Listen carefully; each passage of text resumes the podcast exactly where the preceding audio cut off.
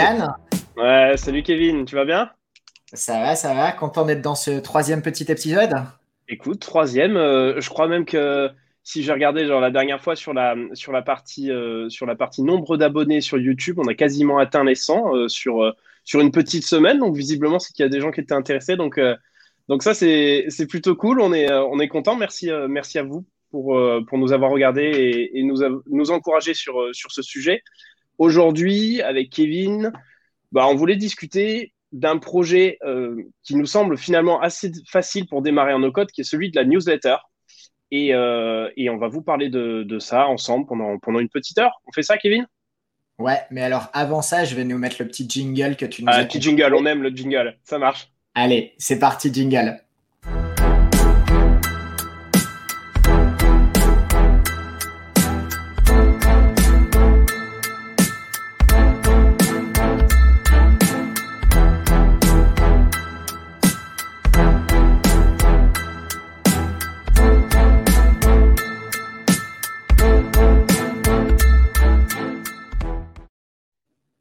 On aime ce jingle. Yes. Milan, est-ce que les newsletters, c'est pas un peu le projet no code le plus abordable possible? Alors, techniquement parlant, aujourd'hui, moi, je pense que c'est un des plus abordables, voire peut-être le plus abordable.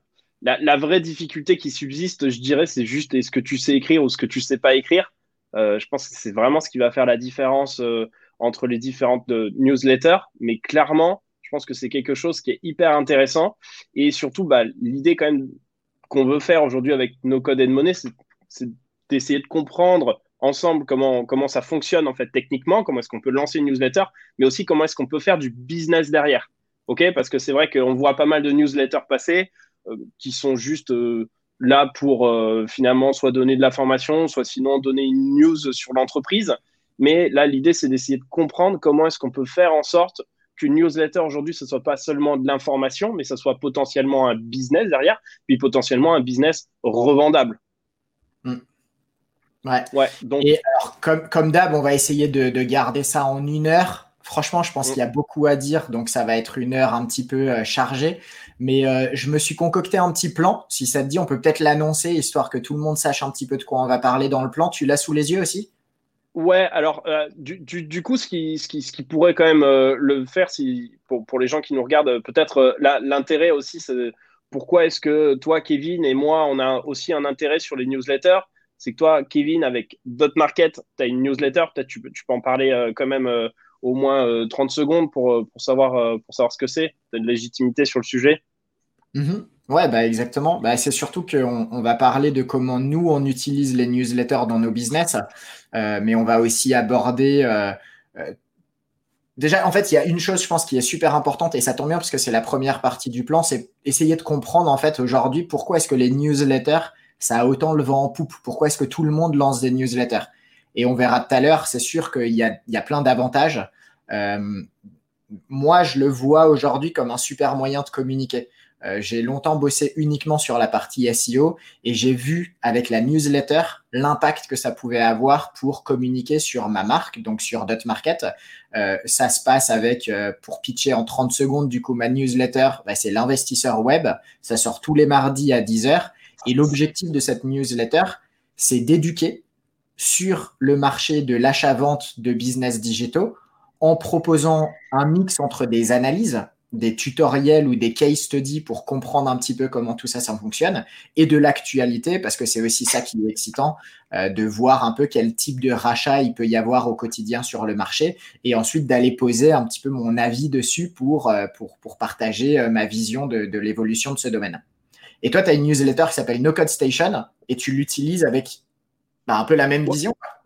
Ouais, exactement. Alors moi, du coup, effectivement, ma newsletter s'appelle No Code Station. Le principe, c'est d'essayer de faire chaque semaine, notamment le jeudi, euh, de, faire l'actualité, l'actualité du no code et d'essayer de montrer en fait comment ce mouvement-là va être assez révolutionnaire et, de montrer comment finalement, même si jamais tu n'as pas de compétences techniques particulières, tu peux déjà lancer des business finalement avec euh, très peu de connaissances et déjà avec des outils existants. Donc, je parle de pas mal d'outils. Je partage, ça peut être des news de la communauté, ça peut être, ça peut être des business que je trouve intéressants, ça peut être, ça peut être surtout des, tutoriels, de l'actualité sur tel ou tel outil.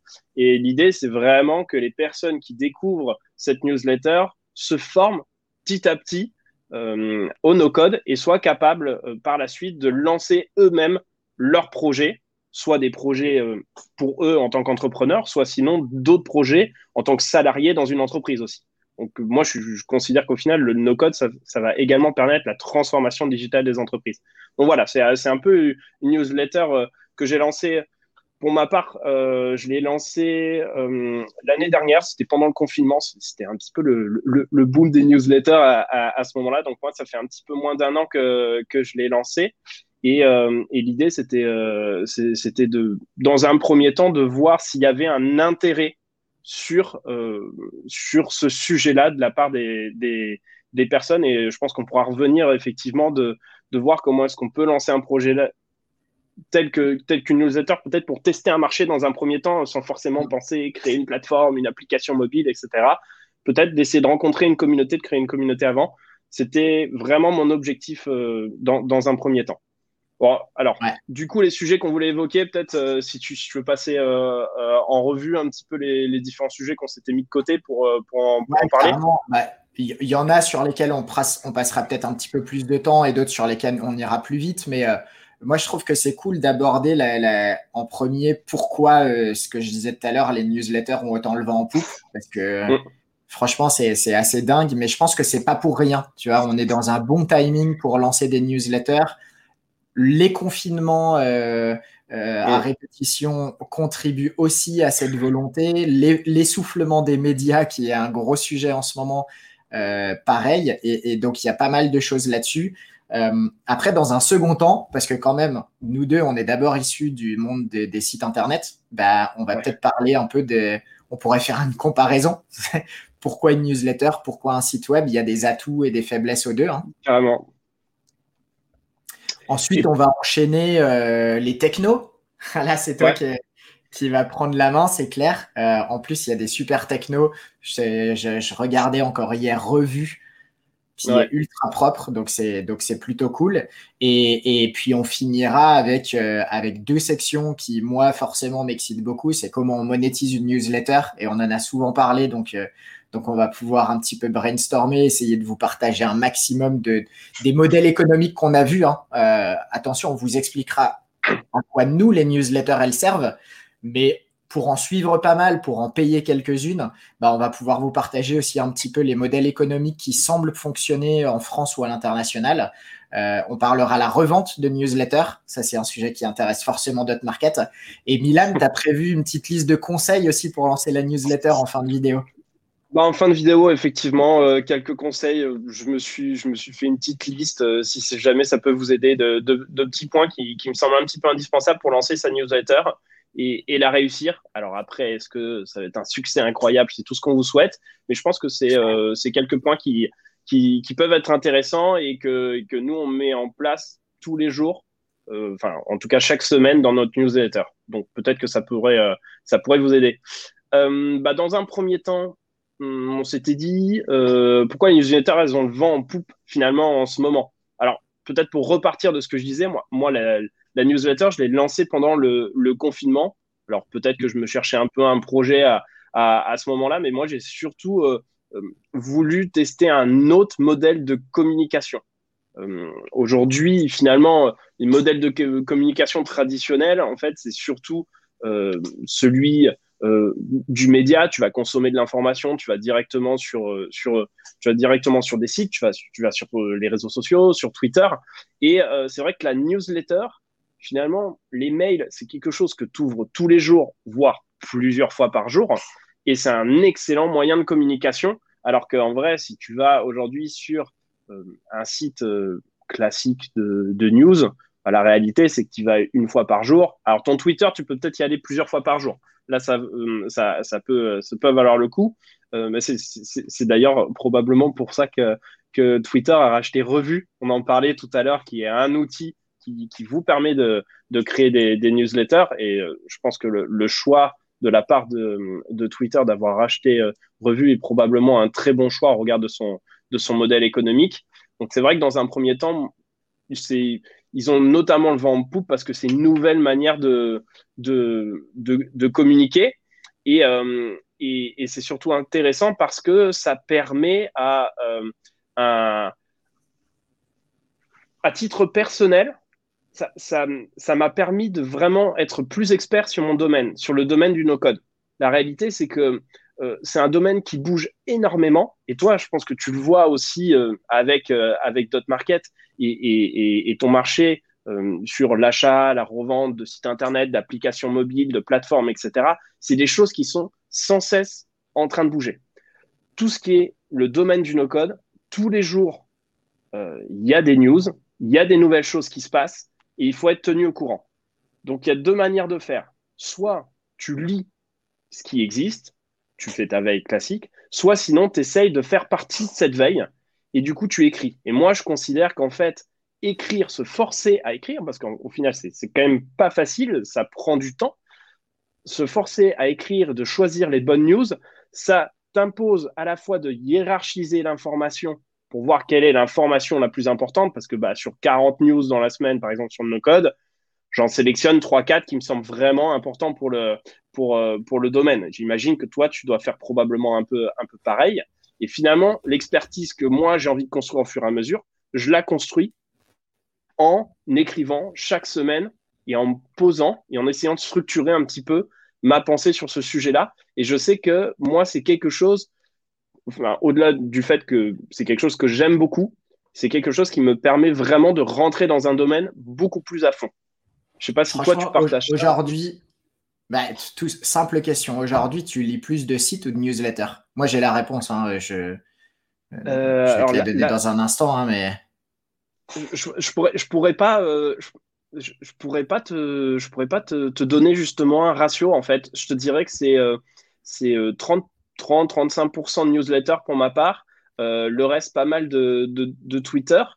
Et puis ensuite, euh, et ensuite, bah, il y a certains sites que je consulte assez régulièrement. Tu vois, tous les matins, je me fais un petit coup de TechCrunch parce que ça me fait un peu marrer depuis des années. Et puis, puis je me fais ça. Il y a, y a, quelques sites que je regarde, euh, mais la newsletter, c'est c'est pas c'est pas plus, en tout cas, pas plus de 50% de, de, de moi ma veille. Toi, toi c'est différent?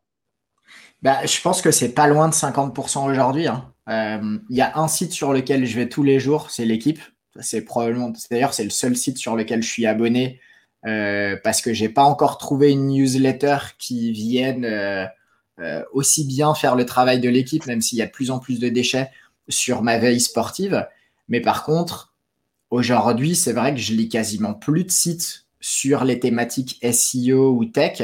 Je vais directement chercher la source sur des newsletters pour avoir en fait, c'est ça, tu vois, quand tu parlais tout à l'heure de distinguer NL traditionnel et NL média, euh, la NL, la newsletter traditionnelle, euh, c'est un peu, tu sais, ce qui, c'est, euh, c'est ce qu'il y avait à l'époque quand tu t'allais sur un site et c'était marqué inscrivez-vous à notre newsletter. Ouais. Et tu te mettais dessus et en fait, tu recevais tous les jours un, un, résumé de tous les articles qui avaient été publiés. Mais franchement, dans l'eau, il y a du déchet, tu vois, ça sert absolument à rien. Euh, tu la reçois tous les jours, c'est pas pertinent. Il n'y a aucune, euh, il y a aucune qualification, il n'y a aucune segmentation pour te filer exactement ce qui toi t'intéresse. Et moi, ce que j'aime avec les newsletters, c'est que je choisis qu'est-ce qui arrive dans ma boîte mail. Euh, ça me permet de faire un, un régime d'information, c'est-à-dire qu'au lieu d'aller me, me confronter à n'importe quelle information, je choisis qu'est-ce que j'accepte de recevoir dans ma boîte mail. Et ce qui arrive dans ma boîte mail, c'est de l'info que j'ai envie de lire. Et, aujourd'hui, je pense que je dois avoir une dizaine de newsletters que je lis très régulièrement. Certaines, je lis tous les numéros. D'autres, quand elles sont un peu trop fréquentes, j'en lis plutôt une sur trois, une sur quatre. Par exemple, Brief Me, tu vois, qu'on m'a offert il n'y a pas très longtemps.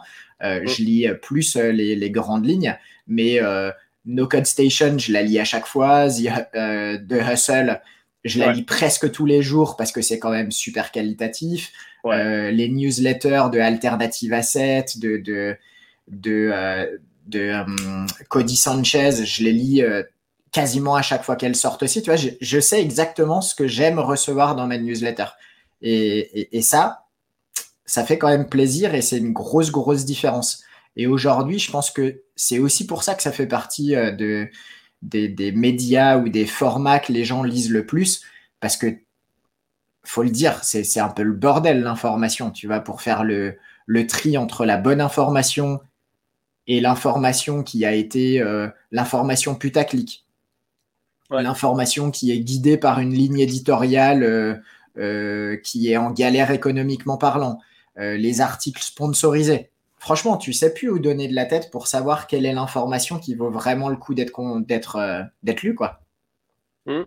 Après, après tu n'as pas peur aussi, finalement, bah, parce que tu as quand même ton boulot finalement à côté où, tu te retrouves et tu énormément déjà de mails qui arrivent et à côté de ça, tu as tes newsletters qui en plus de ça n'arrivent pas en même temps. Ça arrive un peu tout au long de la journée, tout au long de la semaine. Est-ce que c'est des coupures? Est-ce que euh, est-ce que c'est des c'est des moments de finalement de distraction où, euh, où tu dis bah attends j'ai reçu une newsletter, je suis en train de bosser, je peux pas la lire et finalement tu finis par ne pas la lire. Moi là j'ai je dois avoir au moins 30 30 numéros de 30 newsletters en retard, en fait. parce que hmm. j'ai géré, j'ai géré d'autres trucs. Euh, et, et, et, finalement, à combien de newsletters, en vérité, tu peux vraiment, tu peux vraiment t'abonner pour que ça ait, euh, ça ait du sens et la bonne information à un, moment donné. Ça, ça, je trouve qu'en termes de gestion personnelle et de productivité, c'est vraiment quelque chose de pas évident à gérer. Ah, c'est sûr. Et, on va revenir à no code et, business, mais, euh, mm. mais j'ai lu un truc il y a, quelques années là-dessus. Je crois que c'était Pat Flynn qui en parlait euh, et qui parlait de, de, la, de la capacité qu'il fallait avoir à ne pas t'informer sur des sujets qui n'étaient pas utiles euh, au jour J. Et, moi, par, par exemple, tu vois, c'est un truc que j'essaye d'appliquer à la lettre. C'est-à-dire qu'il y a plein de sujets qui m'intéressent mais j'essaye de pas m'abonner à des sujets, en tout cas professionnels, parce qu'il faut faire la part des choses. Tu vois, l'équipe, j'y vais pour le kiff de voir les news sportives. Ce serait débile de me dire euh, arrête de regarder l'équipe, tu perds du temps. Non, c'est mon kiff. Euh, mais par contre, tu vois, je me désabonne des newsletters qui ne m'apportent pas de l'information utile dans mon business au quotidien.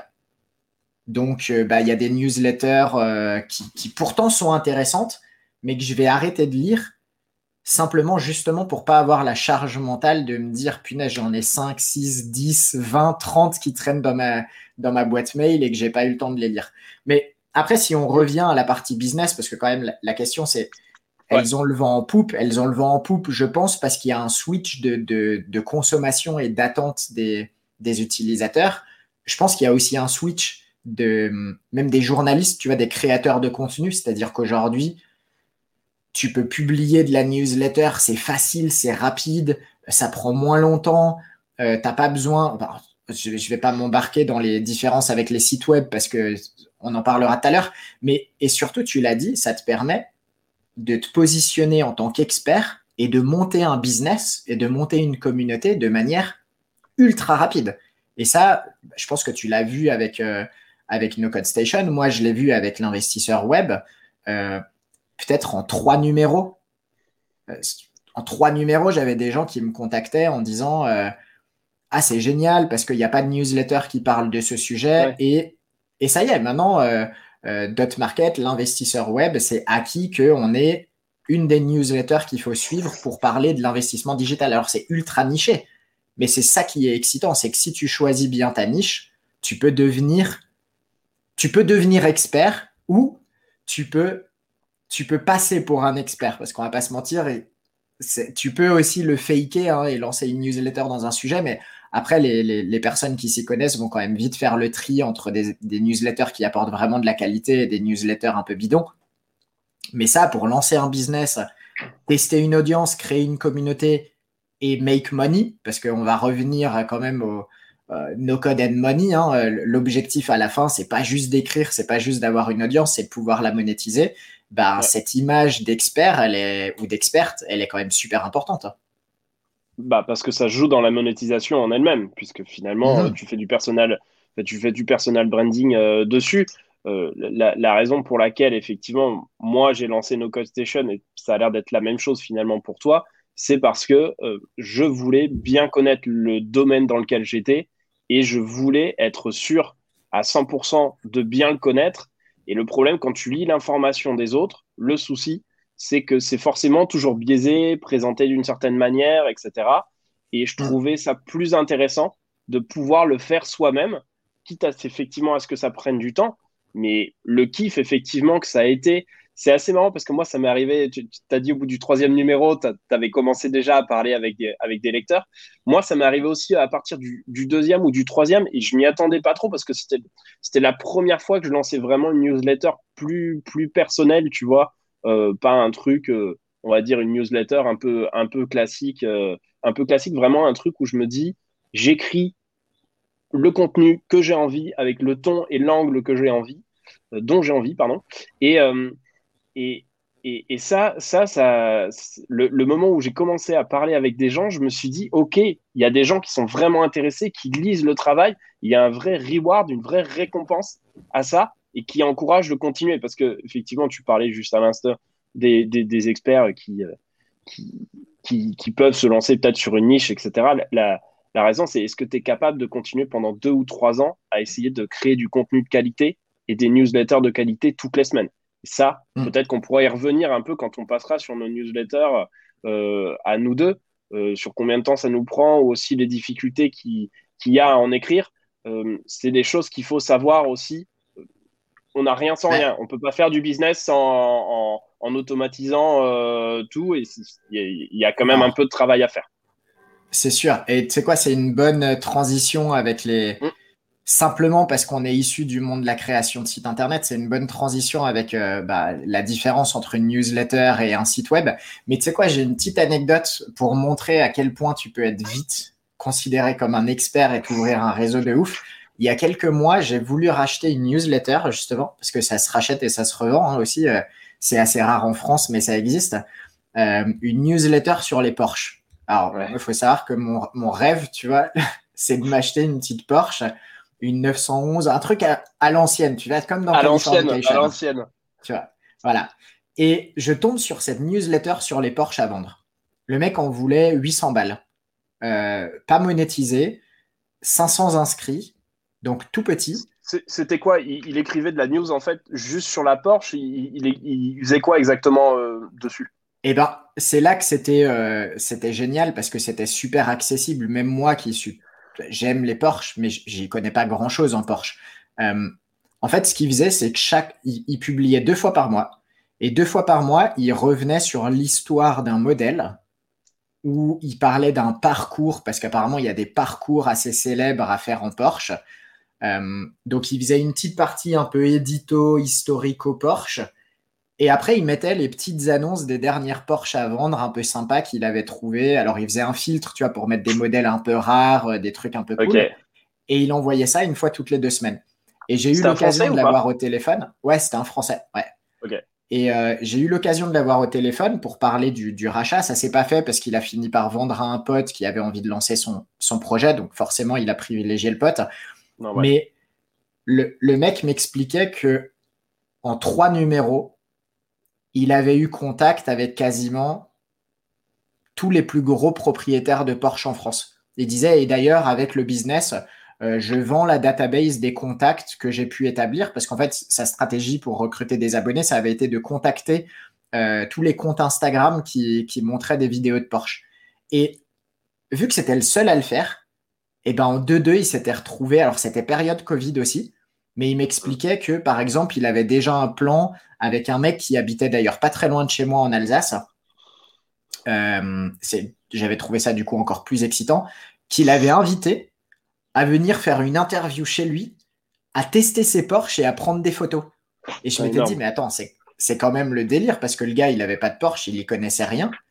Mais juste le fait de publier une petite news sur un domaine où il n'y avait pas grand-chose, bah, ça lui a permis de s'ouvrir un réseau de propriétaires de Porsche qui étaient contents de contribuer à, l'essor de sa création de contenu. Et, donc, tu vois, je parlais tout à l'heure de ça te fait passer pour un expert. Bah, c'est un peu ça. Le gars n'était pas expert. Par contre, il y a fort à parier que si tu continues pendant un an à t'informer sur le sujet, à rencontrer des gens experts dans le domaine, bah, tu grimpes en expertise et à la fin, c'est toi qui as la newsletter et qui est considéré comme l'expert de, la thématique. Quoi. Et potentiellement sur le business, tu avais envisagé quoi? Parce que là, l'idée, c'est, du coup de faire de la mise en relation sur des Porsche de qualité, tu prends une commission dessus, c'est de faire de la publicité, euh, de, mettre en avant, alors, euh, de, mettre en avant différents types de Porsche et euh, de faire des partenariats avec Porsche en, avec la marque Porsche. Alors, il y, avait plusieurs, il y avait plusieurs pistes. À l'époque, ça n'existait pas encore, il mais lui ou, ou, en fait, tu juste un passionné. Euh. Non, il avait commencé à réfléchir à la monétisation. Il avait créé un petit kit média et euh, il avait un préaccord avec un, un gars qui était dans le sud, un garage qui était spécialisé sur la rénovation ou la vente de jantes pour Porsche. Et et apparemment, encore une fois, je suis pas spécialiste, mais apparemment, tu vois, c'est quand même un truc où il faut être assez calé. Euh, c'est pas tous les garages qui ont des belles jantes, du bon matos, etc. Et donc, le gars était prêt à payer, tu vois, pour euh, mettre en avant la marque de son garage, même si le garage était dans le sud, euh, c'était pas un problème, tu vois. Donc, il y avait cette idée de sponsoring. Et là, depuis pas très longtemps, il y a un site qui s'appelle lebolide.com euh, qui met en vente des, aux enchères euh, des, des, bagnoles de collection, des bagnoles de sport, etc. Et il y a, il y a deux, trois semaines, là, ils avaient un, un lot d'une vingtaine de Porsche. Franchement, elles étaient, il y en avait des, des incroyables. Et je pense que, bah, par exemple, tu vois, un, un, magazine, enfin, un site comme ça aurait pu aussi se, se positionner en tant que sponsor. En affiliation, je pense pas parce que c'est un peu compliqué à traquer, mais dans cette thématique, j'aurais principalement effectivement misé sur euh, la partie sponsoring. Ok, D'accord. Mais finalement, il y, a, probablement encore un, boulevard pour d'autres types de voitures, un peu, je sais pas, tu peux faire sur les Rolls-Royce, sur les, sur les Ferrari, sur, euh, sur plein d'autres euh, plein d'autres thèmes comme ça. Euh, qui sont euh, qui sont qui sont hyper intéressants. Ok, trop cool. Merci pour l'anecdote. Elle était. Euh, eh, à mon avis, tu peux tu peux même le faire pour les propriétaires de Lada ou de n'importe quelle marque de caisse. En réalité, la, beauté des newsletters, c'est que tu peux choisir une niche et si tu as l'audience, ça va fonctionner. Bah, je suis désolé, j'ai un peu digressé, mais si on, si on revient, je pense qu'on va aborder ça assez vite parce que ça va être super excitant. À mon avis, plus excitant d'ailleurs de parler de la monétisation de newsletters puisqu'on est là pour parler money, mais mais en trois minutes, parce qu'on vient de là, euh, les avantages newsletter versus un site, soyons honnêtes, euh, c'est quand même vachement plus facile à mettre en place. Tu m'arrêtes hein, si, tu, penses que, si tu penses différemment, hein. mais c'est quand même vachement plus facile à mettre en place tout seul ou toute seule. Pas besoin de compétences techniques. Euh, c'est incroyable avec des technologies comme Substack ou Revue. Tu n'as même pas besoin de paramétrer tes, tes solutions d'envoi, euh, c'est immédiat, quoi. Donc ça, c'est génial. Euh, pas de maintenance. Et tu vois, je me suis fait hacker deux sites la semaine dernière. Pourtant, j'ai l'habitude, mais ça m'est quand même arrivé. Bah, ça, avec une newsletter, on va pas se mentir, c'est. Non, quand pas besoin de faire de mise à jour, il n'y a pas de. Ouais. Voilà. Et, et, qui dit pas de maintenance dit aussi pas de coût, parce que là, bah, ça va me coûter quelques centaines d'euros de faire euh, remettre en place les sites euh, sur une newsletter, il euh, n'y a pas ce problème. Donc, moi, déjà, techniquement, tu vois, euh, si on doit parler de, lancement, de capacité à lancer très vite, qui est souvent une problématique quand on décide de se lancer dans l'entrepreneuriat avec un projet, la newsletter, c'est zéro effort, quoi. Ouais. Ouais, carrément. c'est, bah, j'ai pas plus, j'ai pas plus à rajouter. Hein. Franchement, c'est sûr que tu n'as pas besoin de gérer toute la partie serveur. Même la partie à les limites, peut-être le, plus compliqué, c'est le design que tu as envie de lui donner. Parce que ça, c'est un peu ton produit, finalement, ta newsletter. Donc, c'est ce qui va prendre un peu, euh, un peu, un peu de temps, mais, mais globalement, par rapport à un site, c'est sûr qu'il n'y a pas photo. Se lancer sur une newsletter, c'est intéressant. Encore une fois, par contre, attention, l'objectif n'est pas exactement le même. Non. On est d'accord. Euh, on ne peut pas faire la même chose exactement avec une newsletter qu'avec un site internet. Euh, enfin, mm. un site internet, je prends un site internet vitrine euh, pour prendre quelque chose vraiment de, très classique, de très classique à faire. C'est quand même pas, c'est quand même pas la même chose. Mais si vous avez, non, et c'est pour ça que c'est très complémentaire. Hein. Ouais, ouais. Par contre, si l'intérêt c'est de tester et de savoir si votre idée, il y a des gens qui sont intéressés par ce domaine-là, qui veulent se documenter, qui veulent de l'information pour voir si effectivement il y a une potentialité marché dessus, bah, c'est sûr que de faire un site internet, il y a tellement de choses que vous allez devoir mettre en œuvre avant de le sortir, à la différence du newsletter où il faudra juste bah, se faire une liste de sujets que vous voulez aborder, l'écrire, vous créer un compte sur n'importe quelle, euh, sur n'importe quelle plateforme et la lancer, c'est sûr qu'il n'y a, y a, y a, pas, y a pas photo. Il n'y a pas photo, mm. clairement. Si ah, vous voulez créer une communauté, en tout cas, la newsletter, c'est OK. Et le site internet, ça va vous mettre euh, beaucoup plus de temps. Ça, c'est clair. C'est ça. Et c'est un bon MVP. Euh, je sais pas comment toi, tu le, tu le perçois, mais tu vois, sur Dot Market, par exemple, alors, bon, le marché et l'avancée du projet faisaient que j'ai voulu tout de suite qu'on ait une plateforme et un site internet et des listings live, etc., pour créer une expérience utilisateur. Mais au tout début de Dot Market, ma toute première idée, c'était une newsletter. Je me suis dit, OK, c'est quoi le moyen le plus facile de tester s'il y a des gens qui sont prêts à me faire confiance si je leur recommande des business à acheter mm. Faire une newsletter et envoyer une fois par semaine, une fois par mois, euh, un, deux, trois, quatre sites à vendre. Bon, il s'avère que c'est, on n'a pas voulu le faire avec Mayan, euh, mon associé, parce que parce que finalement, ça existait déjà, tu vois, d'envoyer des listes de sites, euh, euh, ça existe déjà. Et, et l'objectif, c'était pas d'envoyer des listes de sites qui n'avaient pas été vérifiés, c'était de vraiment pouvoir mettre le tampon comme quoi on avait audité les sites. Mais quand même, ça m'est passé par la tête, tu vois, de passer par un MVP en mode création d'audience sur est-ce que ça t'intéresse de recevoir des sites à acheter dans ta, news, dans ta boîte mail? Et s'il y en a assez qui disent oui, eh ben, c'est qu'il y aura un marché d'acheteurs. Voilà, on l'a pas fait, mais c'était, c'était une idée à l'époque. Euh, après, tu l'as dit, en fait, c'était ça tout à l'heure le lien avec les sites internet. C'est clair que quand tu écris une newsletter, il y a quand même un truc qu'il faut, prendre en compte. Tu vois ce que tu fais avec euh, No Code Station, et moi, c'est pareil sur, euh, sur, sur l'investisseur web. Il y a quelques newsletters que j'arrive à transformer en articles. C'est-à-dire, j'arrive à reprendre, tu vois, mon analyse pour le transformer en un article qui va pouvoir être référencé sur Dot Market. Mais trois quarts du temps, c'est de l'information chaude. 48 heures après avoir été envoyée, elle n'a plus aucune valeur. Donc si j'arrête d'envoyer ma newsletter, mon audience, elle dégringole. Alors qu'avec un site internet, bah, tu vas mettre longtemps à gagner tes positions, mais une fois que tu es calé, les recherches, elles vont continuer. Et donc, c'est moins d'entretien au bout d'un moment, le site internet, on va pas se mentir. Encore une fois, c'est pas exactement. Enfin, les, les, deux sont pas du tout incompatibles. La question, c'est de mm. savoir comment est-ce qu'on commence. Il n'y a pas de bonne ou de mauvaise manière en fait de, de, de commencer. Je pense que si tu, tu as un sujet que tu aimes bien, euh, sur lequel tu penses qu'il y a un marché, ça peut être effectivement intéressant de, hum, de, de, créer, euh, de créer une newsletter pour pouvoir tester, avoir ce, ce fameux MVP. Mais imagine, tu as déjà un site internet et une plateforme. Tu t'es rendu compte finalement dans les résultats de recherche, les gens ils cherchent, euh, ils, cherchent ton projet euh, et, euh, et, malheureusement en fait du coup tu n'as pas assez d'argent donc tu essayes de faire du, du, du, référencement naturel mais comme on le sait tous les deux, bon, je pense qu'on pourra même faire un épisode dessus sur le référencement naturel, c'est quelque chose qui prend du temps. Donc par conséquent il faut que tu ailles chercher des poches de croissance, des gens, du trafic qualifié qui vient dessus. Et là à ce moment-là la newsletter peut aussi être assez intéressante finalement pour aller chercher des nouvelles personnes qui n'auraient pas conscience de ton business et sur lesquelles tu vas leur proposer de la valeur qui n'y a pas forcément sur ton site, sur euh, effectivement de l'actualité chaude et tu peux en profiter effectivement pour ensuite hum, hum, comment euh, rediriger vers euh, rediriger vers ton vers, ton site. Donc tu peux vraiment avoir cette passerelle cette passerelle entre les deux. Donc savoir est-ce qu'il vaut mieux commencer par si, par un site ou par ou par une newsletter.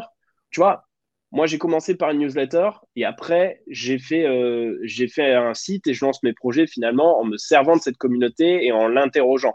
Toi, tu as fait un peu différemment parce qu'il te fallait la plateforme. Finalement, c'est normal parce qu'il y a besoin d'avoir de la crédibilité sur ce que tu fais.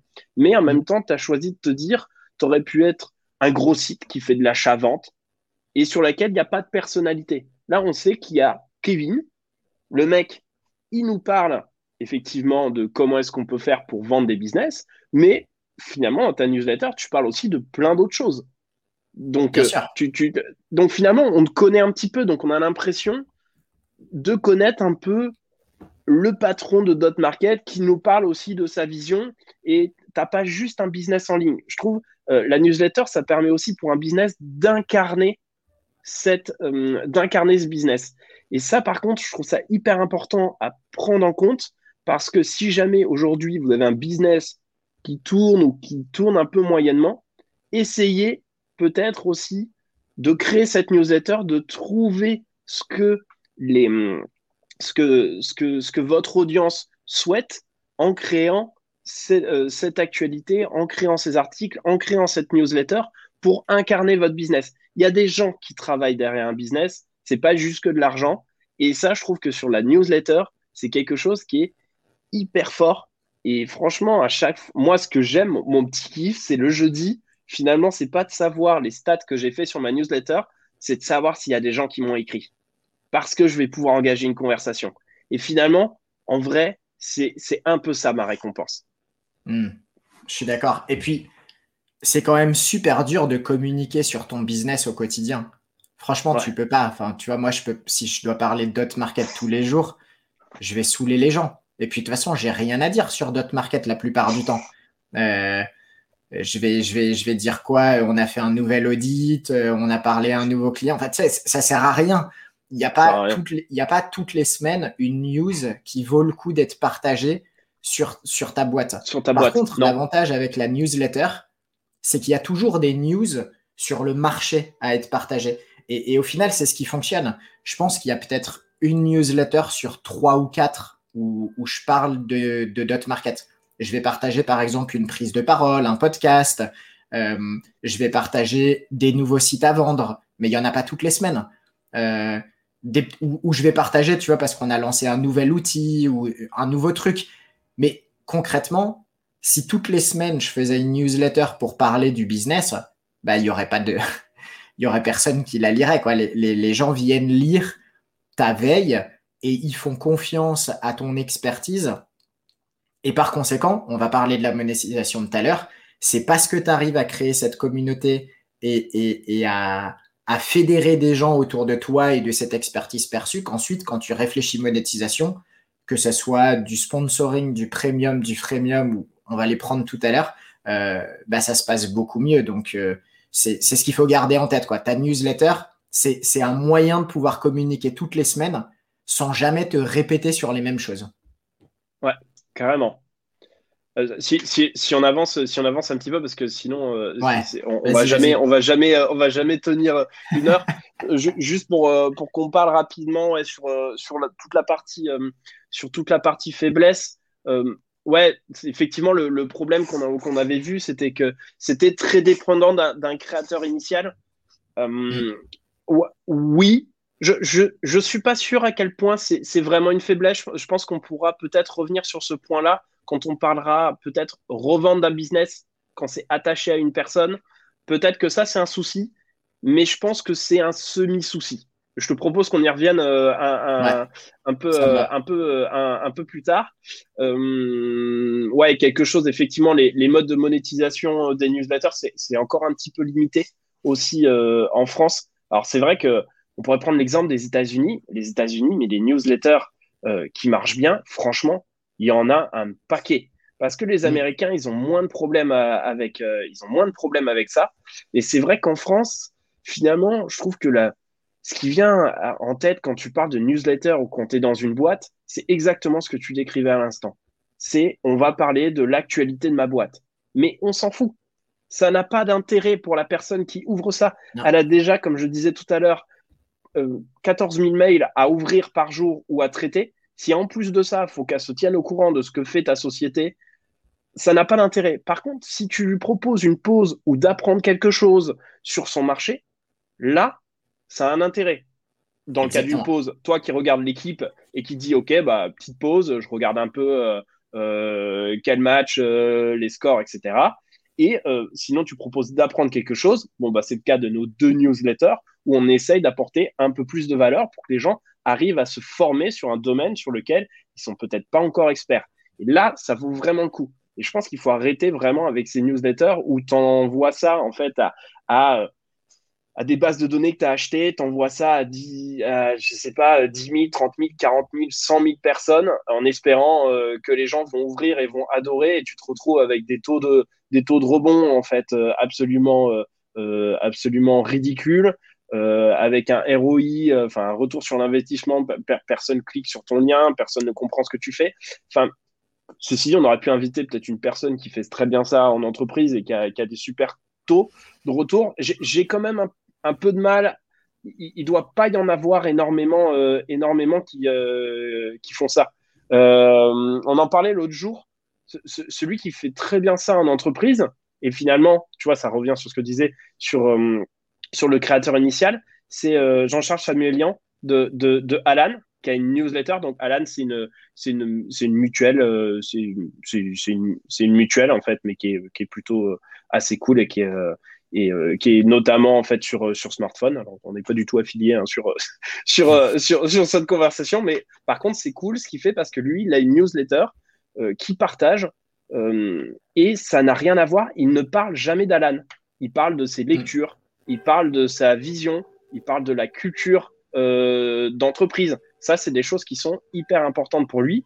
Et je trouve que c'est hyper intéressant. Alors lui, il a choisi de le faire. Au début, il avait un format un peu bizarre. Il faisait un peu de français, un peu d'anglais. Bon, j'avoue que là, c'était pas forcément très clair. Là, il a choisi de la faire complètement en anglais parce qu'il doit avoir une audience qui est, qui, est peut-être euh, anglophone ou alors il se sent plus à l'aise avec, euh, avec l'anglais.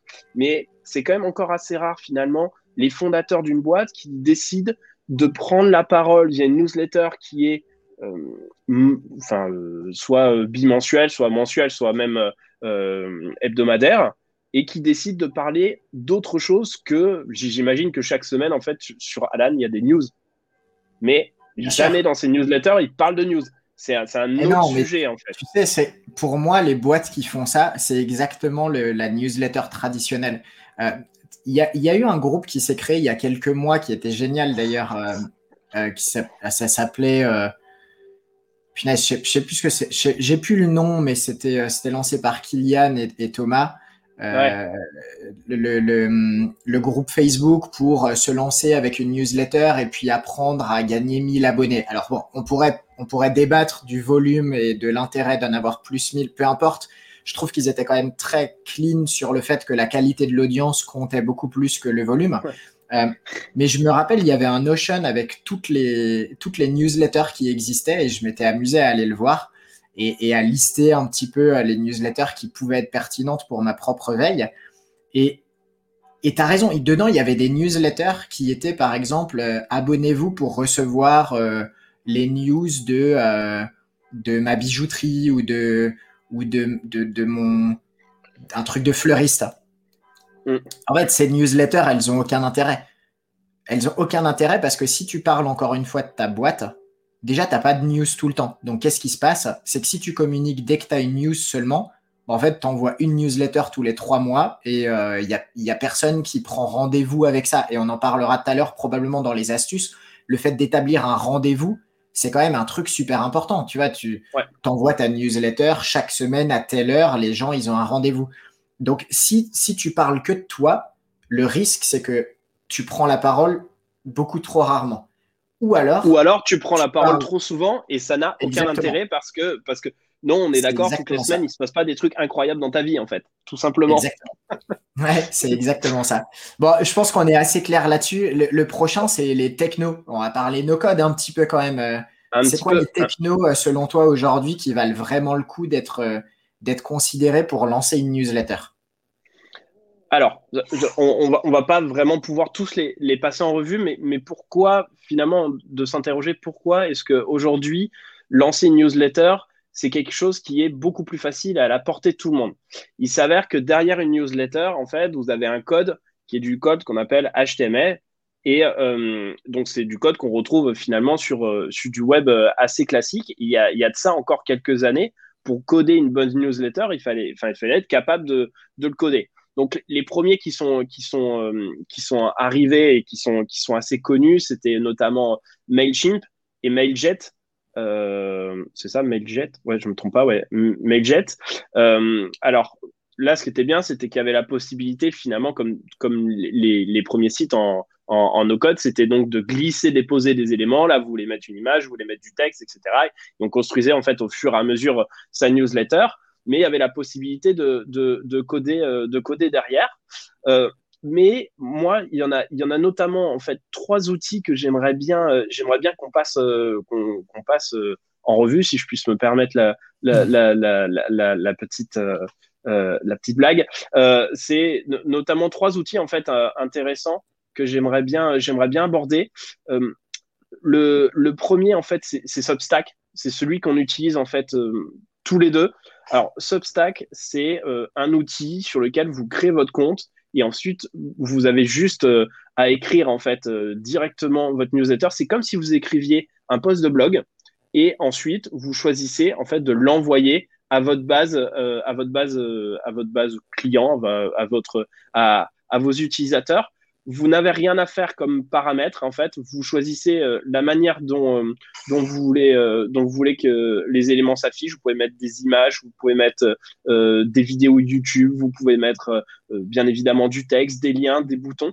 Le problème de Substack, et j'en ai vu un petit peu les limites parce que, et ça va être le cas pour, pour le suivant, pour, pour, pour revue, c'est qu'en fait, tout n'est pas complètement personnalisable. Et c'est vrai qu'au bout d'un moment, on a fait un petit peu le tour des, euh, des personnalisations possibles de, de, Substack. Et si jamais vous voulez vraiment en faire un produit à part entière visuellement, vous allez au bout d'un moment vous retrouver un petit peu coincé euh, par euh, les, les, éléments qui sont déjà proposés par Substack. Parce qu'avec Substack, vous n'avez pas la possibilité de d'intégrer du euh, d'intégrer du code et de personnaliser complètement votre euh, votre expérience euh, utilisateur. Par contre, ce qui est mhm. hyper intéressant, c'est que vous avez quelque chose de prêt à l'emploi, mais vraiment quand, quand je je vois pas plus de trois minutes, ça semble, c'est vraiment trois minutes pour, pour s'inscrire et, et, envoyer sa première newsletter. C'est vraiment extrêmement simple.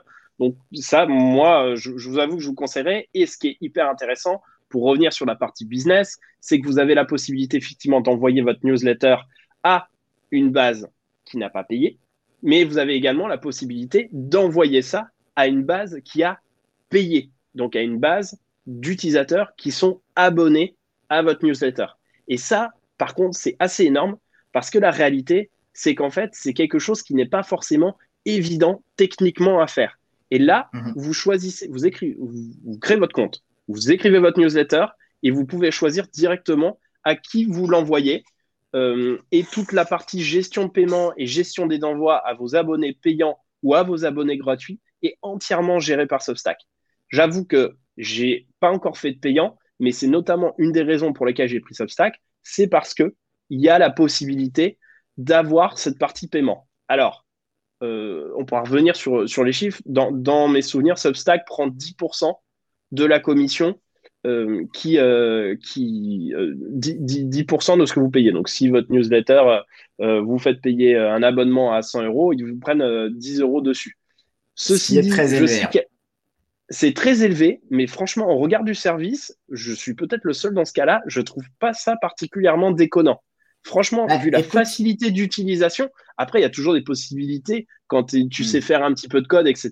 Je pense que moi, ce qui est mon cas, je pourrais probablement passer à un moment donné sur un autre système sur lequel je pourrais gratter un peu de marge, etc.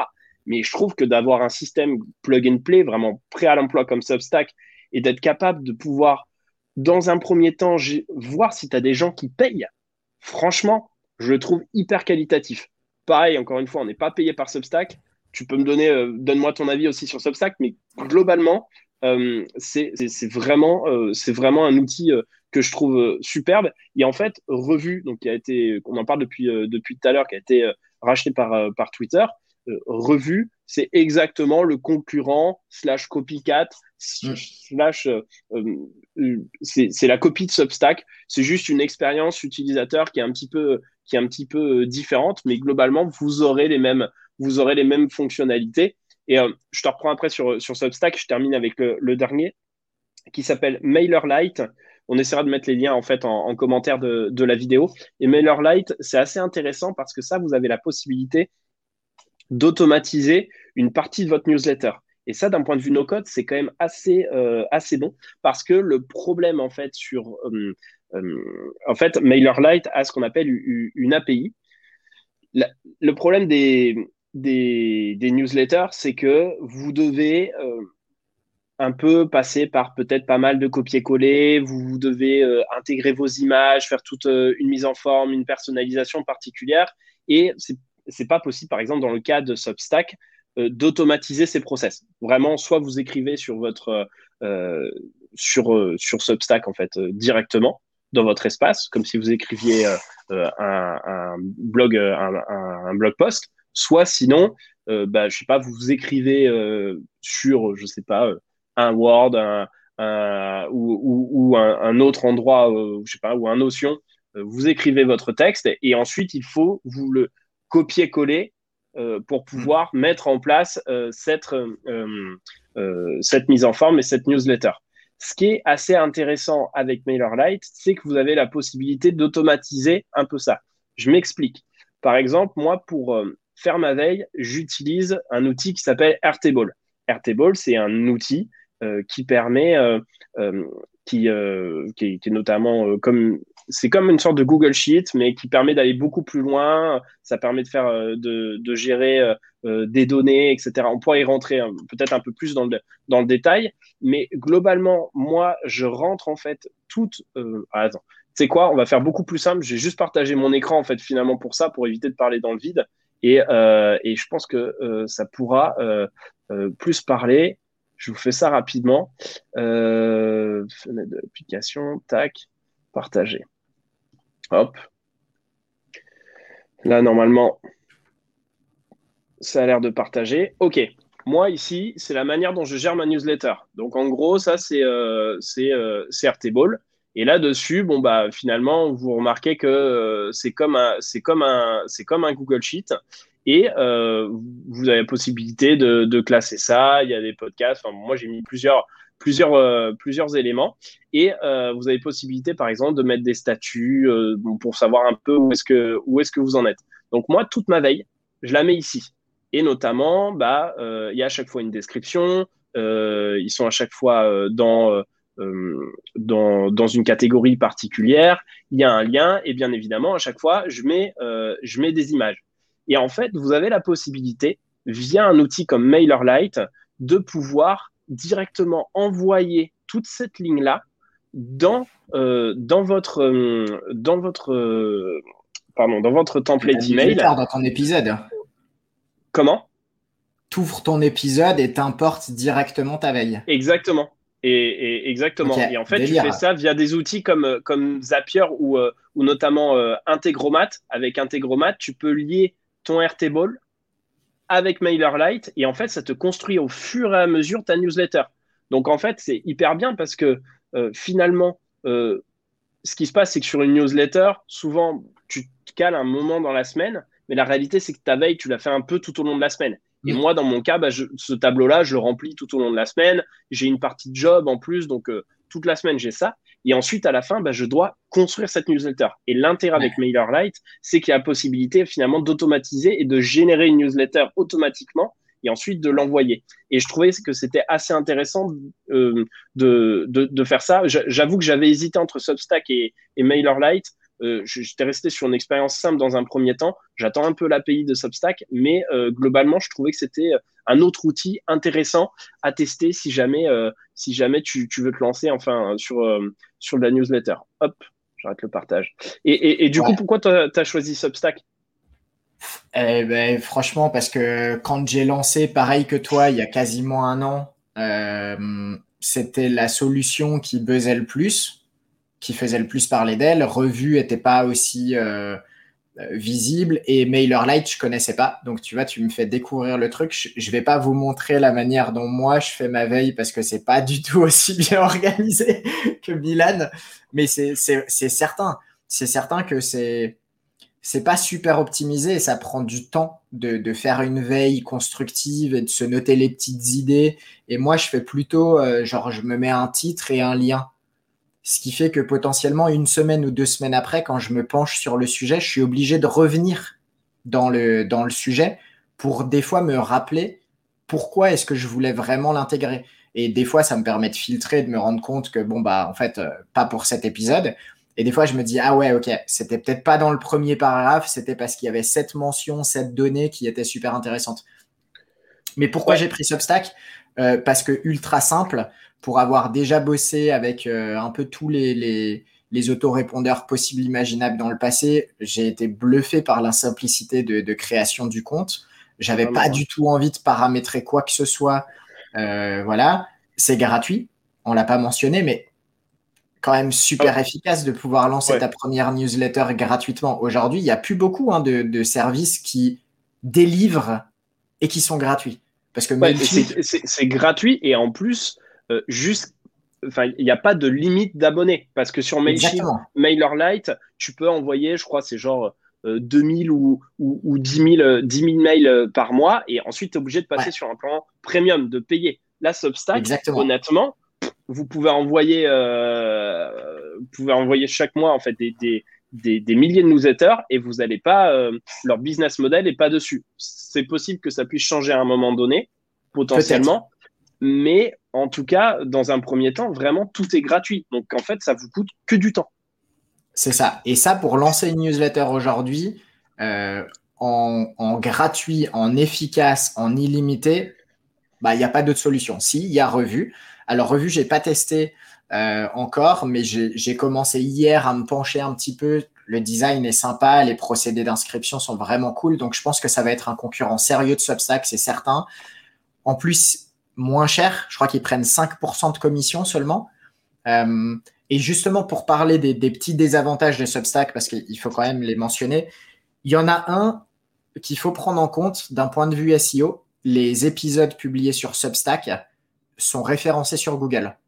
Donc ça, par exemple, moi, c'est quelque chose que, auquel je fais attention. C'est-à-dire que mm. tous les mois, je vais supprimer certains des contenus qui sont dans mes newsletters pour aller les republier sur DotMarket. Parce que tout simplement, je crée du contenu sur Substack et ça vient pas nourrir l'audience sur laquelle j'ai le contrôle de mon audience. Parce que Substack, ça c'est un des points, c'est que tu maîtrises pas le, tunnel. Euh, les gens arrivent sur Substack ils sont sur Substack, ils sont pas sur DotMarket.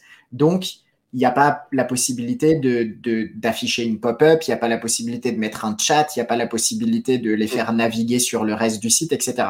Donc moi, régulièrement, je viens extraire de mes newsletters les sujets qui peuvent être republiés sur DotMarket, quitte à les réécrire un petit peu, parce que bien entendu, entre le moment où ils ont été publiés sur la newsletter et l'optimisation SEO pour le site, il y a peut-être des choses à faire. Mais ça, c'est un truc à garder en tête.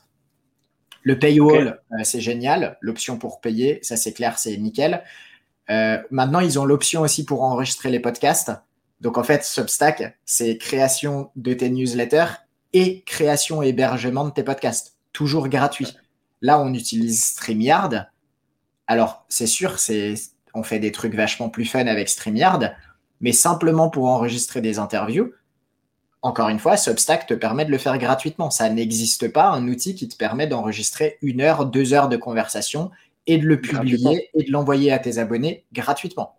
Donc, voilà, après, euh, Substack ne te permet pas de faire de l'automatisation. C'est pas un autorépondeur, c'est vraiment un outil de newsletter, tout ce qu'il y a de plus classique. Et, et c'est sûr que pour lancer, si tu veux faire un truc no code and money ultra efficace, bah, aujourd'hui, euh, Substack Revue, c'est top of the list. MailerLite, c'est génial pour aller un petit peu plus loin du coup et aller plus vite. Euh, et, le, et le, coût des 10%, 5%, je pense que pour démarrer, franchement, on s'en fout.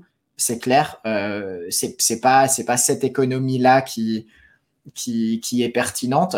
Surtout que si tu dois considérer les coûts de setup, l'énergie de setup, euh, le pourcentage d'un Stripe ou d'un PayPal qui sera pas à 10%, mais il faut quand même le prendre en compte et le coût des envois d'emails ou le coût de, stockage de, ton podcast, à la fin, c'est vrai qu'entre 5 et 10% de ce que tu génères au début, ça vaut largement le coup par rapport au temps gagné et à la simplicité. Donc voilà un peu pour les technos. Je pense que.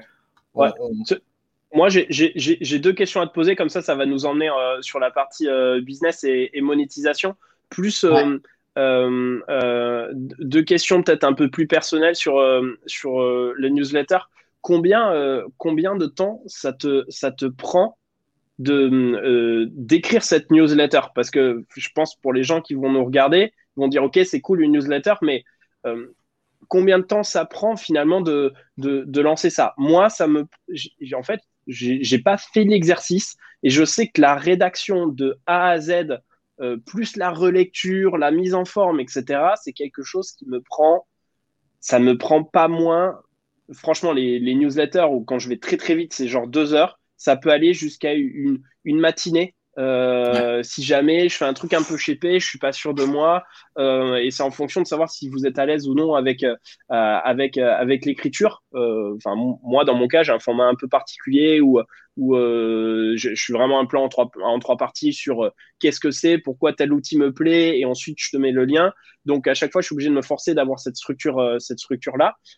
et puis ensuite, la mise en forme me prend aussi un peu de temps et et comme tout le monde, je fais des fautes d'orthographe, j'essaye d'en faire moins possible. Et ça, par contre, c'est hyper important quand on fait une newsletter. C'est plus ou moins le seul truc sur lequel on n'a pas trop droit à l'erreur, c'est qu'il faut se relire. Si vous faites, une, euh, si vous faites trop de fautes d'orthographe, euh, ça va pas le faire. Après, vous avez des outils en ligne, genre scribens.fr, etc., qui peuvent déjà aussi vous aider pour, euh, pour euh, les fautes. N'hésitez pas, parce que c'est vrai qu'une newsletter qui est intéressante, mais où il y a trop de fautes d'orthographe, j'avoue qu'au bout d'un moment, ça le fait pas. Euh, ça fait pas, ça fait pas très très pro. Donc euh, ça, c'est important. Moi, je sais qu'au maximum, ça me prend une matinée. Ça te prend combien de temps, toi? Alors moi, j'ai trois newsletters en réalité et trois avec euh, des formats très très différents. Et la newsletter, l'investisseur web, une matinée, clairement. une matinée. Et, en fait, je, vais te citer les trois. Je vais pas donner les titres spécifiquement c'est pas forcément pertinent, c'est lié à des sites de niche, donc c'est des expérimentations. Mais pour bien en fait, c'est trois formats différents. Et c'est ça qui fait que c'est plus long ou plus court à écrire.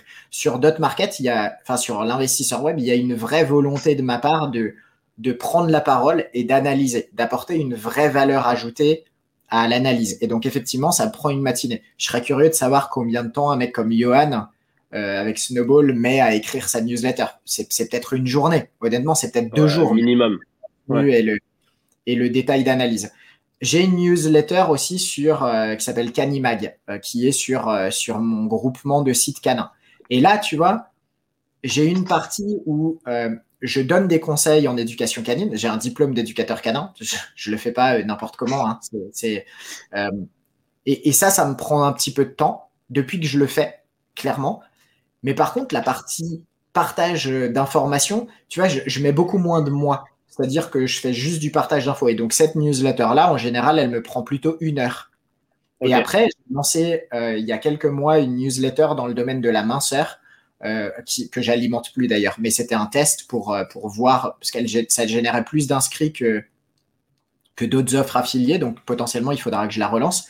Et cette newsletter, en fait, je faisais un format ultra court qui, qui m'était inspiré par. Euh, son nom m'échappe, mais hyper freelance. Euh, je suis désolé s'il si, nous regarde et que je j'ai pas retenu son prénom, mais sa newsletter elle est ultra courte et en fait il cite juste cinq ressources et, et je trouvais le format et donc sur ma newsletter minceur en fait je mettais toujours le même format. Je mets une recette, un article une musique qui donne la pêche, euh, une, une photo avant-après ou je sais pas quoi, et un autre truc. Et tu vois, du coup, c'était deux lignes seulement, et c'était en mode euh, euh, une newsletter ultra light avec cinq petits trucs potentiellement utiles. Et, et, ça, ça prenait 15 minutes à faire. Tu vois, c'est ultra rapide. Et pourtant, c'est celle que, que je rédige plus mais principalement parce que la réalité, c'est que je, m'ennuyais à la rédiger. Donc, même ces 15 minutes, j'avais pas spécialement envie de les faire. Alors que l'investisseur web, je loupe jamais un seul épisode et pourtant, c'est celle qui me prend le plus longtemps à rédiger. Donc, le côté kiff pour rédiger la newsletter, c'est un peu ce qui va, euh, driver, ouais. à, la, à, la, rédiger sur du long terme. Après, après par contre, je pense qu'il y a quelque chose qui est intéressant. Moi, moi je l'ai vécu comme ça sur ma newsletter. C'est un peu. Euh, chacun a des structures particulières. OK? Et, et, et, ça, je trouve que quand tu ouvres une newsletter, tu te dis à l'avance, OK, à cet endroit-là, je vais trouver là, euh, je, je, vais trouver quelque chose ici, à cet endroit-là, je vais trouver autre chose, etc., etc. Et en fait, quand tu as une newsletter qui propose une structure, c'est un peu comme une newsletter qui propose un produit. OK? Cette newsletter, elle, est façonnée d'une certaine manière. Et moi, il y a des newsletters. Franchement, parfois, je vais tout en bas de la newsletter parce que ce qu'il y a en bas, c'est ce qui m'intéresse le mm. plus. Et, après, je remonte la newsletter pour voir s'il y a des choses qui m'intéressent. Et en fait, je pense que ça, c'est quelque chose qui est hyper intéressant d'essayer de structurer sa newsletter, de trouver l'angle qui va faire, qui effectivement vous intéresse vous pour pouvoir la rédiger euh, de manière intéressante, mais également de trouver les petits points qui font que les gens, ça va les intéresser. Euh, moi, par exemple, enfin, la structure, c'est euh, c'est toujours une image. Qu'est-ce que c'est comme outil dont je parle et pourquoi cet outil-là me plaît et, et, le lien. Et je pense qu'il y a des gens, bah, finalement, quand je parle d'outils comme Indalo, Integromat pour des gens qui sont dans le no-code qui me lisent, bah, savoir ce que c'est, finalement, ça les intéresse plus vraiment parce qu'ils savent déjà ce que c'est, c'est déjà des experts aussi. Euh, mais par contre, ça les intéresse de savoir pourquoi moi j'en dis du bien ou pourquoi parfois j'en dis du mal parce que je dis pas que, que du bien non plus. Et, euh, et, je pense que newsletter, pardon euh, Milan, je t'ai interrompu, mais moi ta newsletter, je lis la partie pourquoi j'aime. Parce que les outils, pour le coup, je les connais pas la plupart du temps. Donc le seul truc, c'est que je me dis, ok, je fais confiance à Milan. Donc, si tu me dis, j'aime parce que je peux faire ça, éventuellement, je vais lire quelle est la description du, produit, tu vois. Exactement. Et je pense qu'en fait, les gens ont besoin de se récupérer, euh, enfin, se, se, récupérer peut-être visuellement dessus, parce que, en fait, finalement, la réalité, c'est que je pense que tu lis jamais vraiment une newsletter de A à Z. Tu lis mm. les titres, tu lis un petit peu ce qui t'intéresse. Et ça, si tu structures pas ta newsletter, franchement, s'il y en a qui nous écoutent et qui veulent se lancer dedans, si tu structures pas ta newsletter, le risque, c'est qu'il va y avoir trop d'écriture, les gens vont pas savoir où se repérer, et au bout d'un moment, il faudra qu'ils fassent un effort. Et le problème, c'est que dès qu'il y a une personne qui doit faire un effort, bah, le souci, c'est que du coup, ton produit passe à la trappe. Donc, il faut lui mâcher, lui gratter le travail pour que euh, ça gagne du temps et que justement tu aies, ces retours. Ok, et, dernier point, et après on passe à la monétisation, et c'est pas grave si ça dure un peu plus longtemps, au final on est là pour kiffer aussi. Hein. Euh, c'est euh, comment est-ce que toi tu as eu tes premiers utilisateurs? Finalement, je trouve qu'on en parle, on en, parle, on en parle très peu.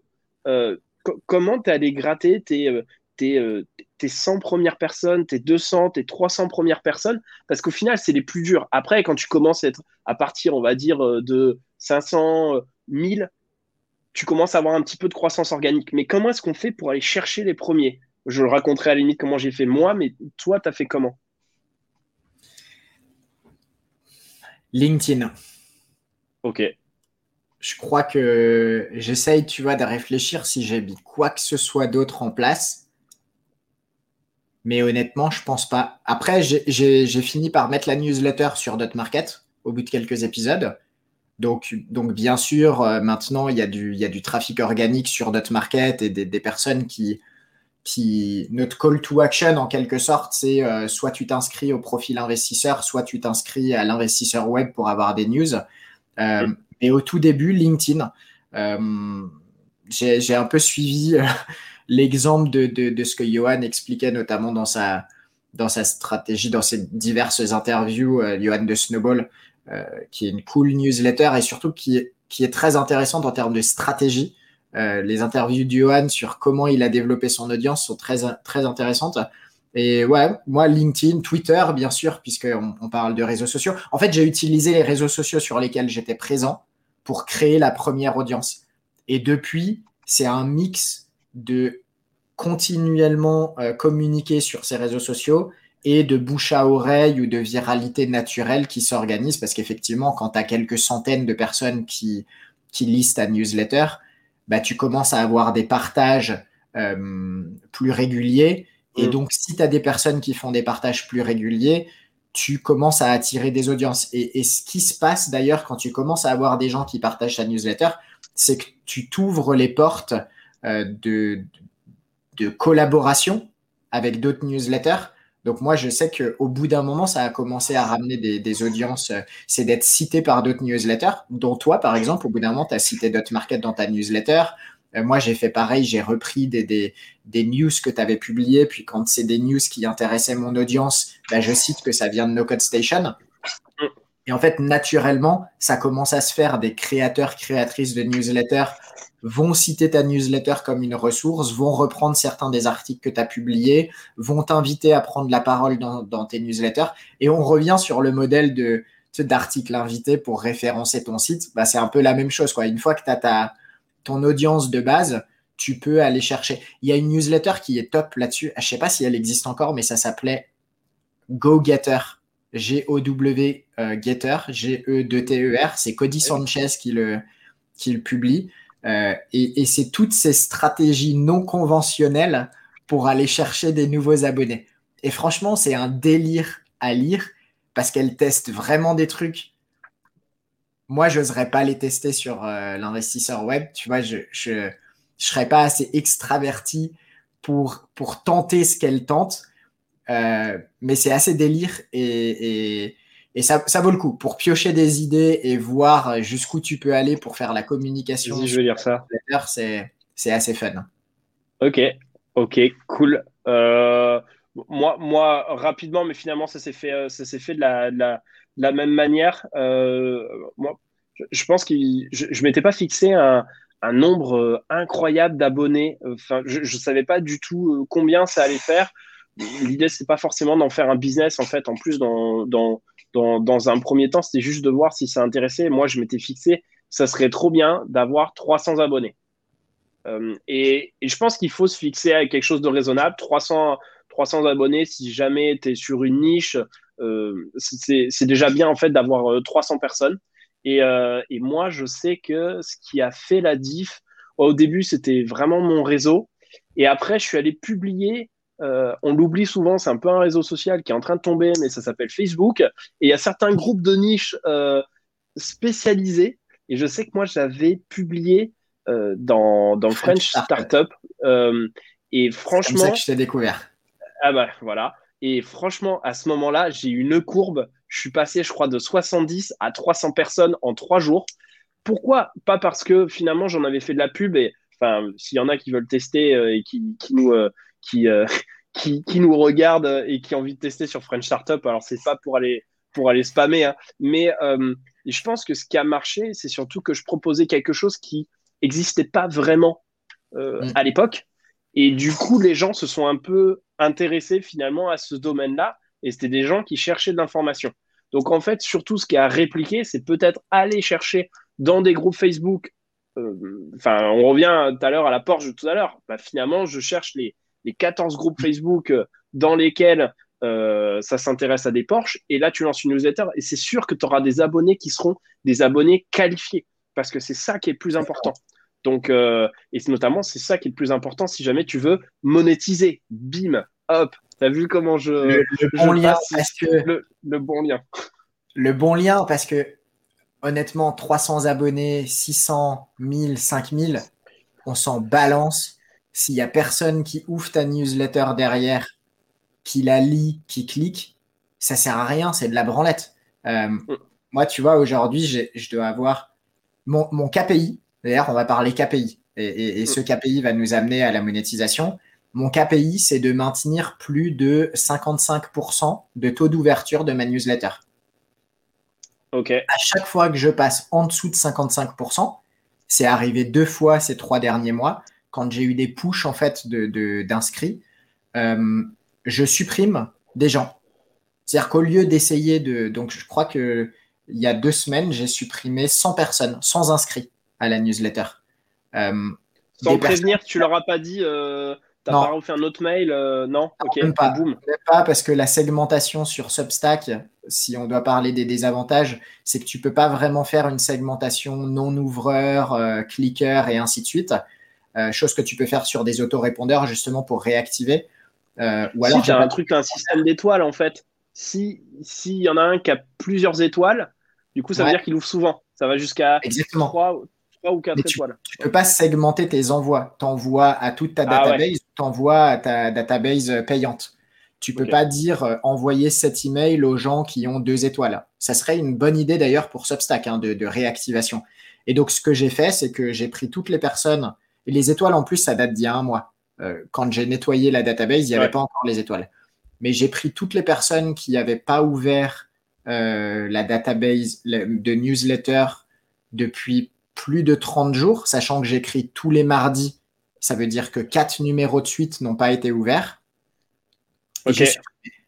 Par contre, j'ai supprimé que les personnes qui s'étaient inscrites depuis plus d'un certain temps. C'est-à-dire que j'ai pas supprimé des gens qui s'étaient inscrits il y a deux semaines et qui n'ont pas ouvert les deux derniers épisodes. Tu vois, c'est un petit peu. Euh, et, du coup, sur, euh, j'avais 650 inscrits à l'époque, je suis redescendu à 500 ou 550. Mais c'est pas grave. Tu vois, mon, KPI sur euh, l'investisseur web, c'est pas tellement le nombre d'inscrits parce qu'en plus, on est sur une niche tellement précise que ça n'a aucun sens de faire la course aux abonnés. C'est le nombre de personnes qui ouvrent la newsletter. Et à chaque fois que je redescends en dessous de 55%, eh ben, je vais nettoyer mon audience pour me dire, bah, peut-être qu'ils reviendront un jour, mais en attendant, ça sert à rien de les spammer, ça sert à rien de, de ruiner euh, la réputation de ma newsletter en termes de délivrabilité. Et je préfère maintenir des KPI d'engagement élevés qui, pour moi, peuvent avoir un impact à terme sur la manière dont cette newsletter est livrée aussi dans les, dans les boîtes mail. Ouais, alors c'est vrai que cette question-là, elle est, euh, euh, tu m'avais expliqué ton move dessus. Euh, j'ai trouvé que c'était assez osé, mais en même temps assez malin de se dire, bah, c'est vrai que quand tu écris quelque chose, d'autant plus c'est gratuit, c'est quand même pour être lu euh, au final. Donc, 55%, euh, c'est un très bon chiffre. Alors, je sais pas si tu as des chiffres du secteur. moi, j'avais vu que sur des, des, des, des, chiffres assez, assez classiques de, newsletter qui n'apportent pas tellement de news, on est entre 5 et, et 15%. Euh, de, taux d'ouverture. C'est-à-dire qu'il n'y a même pas de taux de, de taux de clic. Euh, ça, c'est les choses qui sont importantes à, savoir. Euh, le taux d'ouverture, comme son nom l'indique, c'est les gens qui ouvrent la newsletter. Et le mm. taux de clic, c'est les gens qui cliquent au moins sur un lien dans votre newsletter. Moi, j'avais en tête, alors je suis plus à 55 pour la simple et bonne raison. moi, c'était ce que je m'étais donné aussi sur 50. Euh, moi, je suis plutôt autour des entre 42 et, 45. Ça s'explique notamment parce que effectivement, j'ai un peu plus d'abonnés et, euh, et j'ai pas fait ce ménage en fait comme toi, euh, comme toi tu l'as fait. J'ai un peu plus de mal avec ça parce que c'est vrai que le souci c'est la délivrabilité et euh, il, y a certaines newsletters qui arrivent. peut-être même la plupart qui arrivent dans l'onglet promotion de, Google et euh, bah, c'est vrai qu'au final, tu n'as pas forcément toujours euh, le, le réflexe d'aller dans cet onglet promotion, puis euh, tu te bats aussi contre les autres newsletters, tu vois. Pourquoi est-ce que je vais ouvrir l'investisseur web? Pourquoi je vais ouvrir No Code Station? Pourquoi je vais pas ouvrir une autre newsletter, etc. Donc, c'est pas forcément, c'est pas forcément évident à quelle heure il faut l'envoyer, etc. Du, du, coup, euh, moi, ce que je me suis dit, le vrai engagement, c'est le taux de clic. Ça, c'est quelque chose qui est, euh, qui est, qui est, important. Et, euh, parce que le taux de clic, ça veut dire que c'est les gens qui ont ouvert, ils ont trouvé que c'était tellement intéressant que ça valait le coup de prendre 30 secondes supplémentaires pour aller voir ce lien. Et ça, mhm. c'est un taux d'engagement qui est très fort. Et tu vois, si on veut parler de monétisation, ce taux de clic, il doit être, il doit être fort. Et tu vois, euh, moi, un taux de clic, il faut pas que ça descende en dessous de 20 ou 30 euh, ou 30%. Ce qui est, ce qui est, plutôt assez, euh, correct, puisque ça veut dire qu'il y en a un sur trois en fait qui a, a cliqué sur au moins un des liens que tu as donné. ça, je pense que c'est important. après, forcément, plus on a d'abonnés, plus forcément les stats on, chutent un petit peu. Euh, mais, euh, mais, mais globalement, ouais, ce taux d'ouverture et ce taux de clic, bon, après, c'est des choix que Kevin et moi, nous, on a, on a fait. Euh, je pense qu'il peut, évidemment, il pourrait y en avoir. J'imagine que peut-être sur des newsletters payantes, bah, évidemment, ces taux d'ouverture sont beaucoup plus élevés. Je suis pas forcément convaincu que les taux de clic sont énormément plus élevés, même sur une newsletter payante. Mais par contre, les taux d'ouverture sont certes plus élevés parce que c'est un produit pour lequel tu as payé. Mm. Ouais. Et le taux de clic, tu as raison, c'est un bon indicateur, mais ça dépend un peu de l'objectif de ta newsletter. Euh, je vais reprendre l'exemple de, de, Johan, par exemple. Je suis pas sûr qu'il mesure le taux de clic parce que, à ma connaissance, il n'y a pas vraiment, il n'y a pas beaucoup de liens. Par contre, il y a un contenu euh, qui fait euh, qui fait un kilomètre de long, qui est ultra riche. Et c'est pas péjoratif, hein, au contraire, c'est excellent. Mais tu vois, moi, ça me perd des fois, je lis pas tout. Mais du coup, je pense que pour lui, le taux d'ouverture est plus intéressant que le taux de clic parce que les liens sont très difficiles à aller trouver. Euh, sur sur euh, l'investisseur web, je me suis jamais amusé à aller voir les, les taux de clic. Ce serait intéressant parce qu'effectivement, c'est quelque chose qui est pertinent pour moi de regarder euh, si les ressources et les articles que je mets en avant génèrent des, des, des clics. Je, regarderai pour, pour voir. Ça m'intéresse. Si on parlait monétisation, parce que tout ça, c'est cool, on a parlé de, la, de, de comment le faire. Euh, on a parlé de, Mais comment on gagne de l'argent aujourd'hui avec une newsletter? Carrément. Euh, bah, là, là, nous, on a vu qu'il y avait, euh, y avait notamment sept modèles possibles. C'est vrai que si on avait fait un live, peut-être qu'il y, en aurait d'autres qui auraient pu nous en donner des, supplémentaires, mais en tout cas, c'est au moins sept possibilités qu'il y a pour, pour, pour pouvoir monétiser une newsletter. Le premier truc qu'on a vu, c'est clairement c'est la publicité c'est-à-dire euh, faire la publicité d'une marque euh, dans, dans une newsletter. L'intérêt de ça, c'est un peu comme, je pense, les influenceurs, les influenceurs sur Instagram, les TikTok, euh, etc. C'est qu'au final, vous avez sur une newsletter, tu as, un angle, tu as ton ton, c'est ce que tu vends, les gens, ils ont confiance en toi vu que tu donnes ton avis.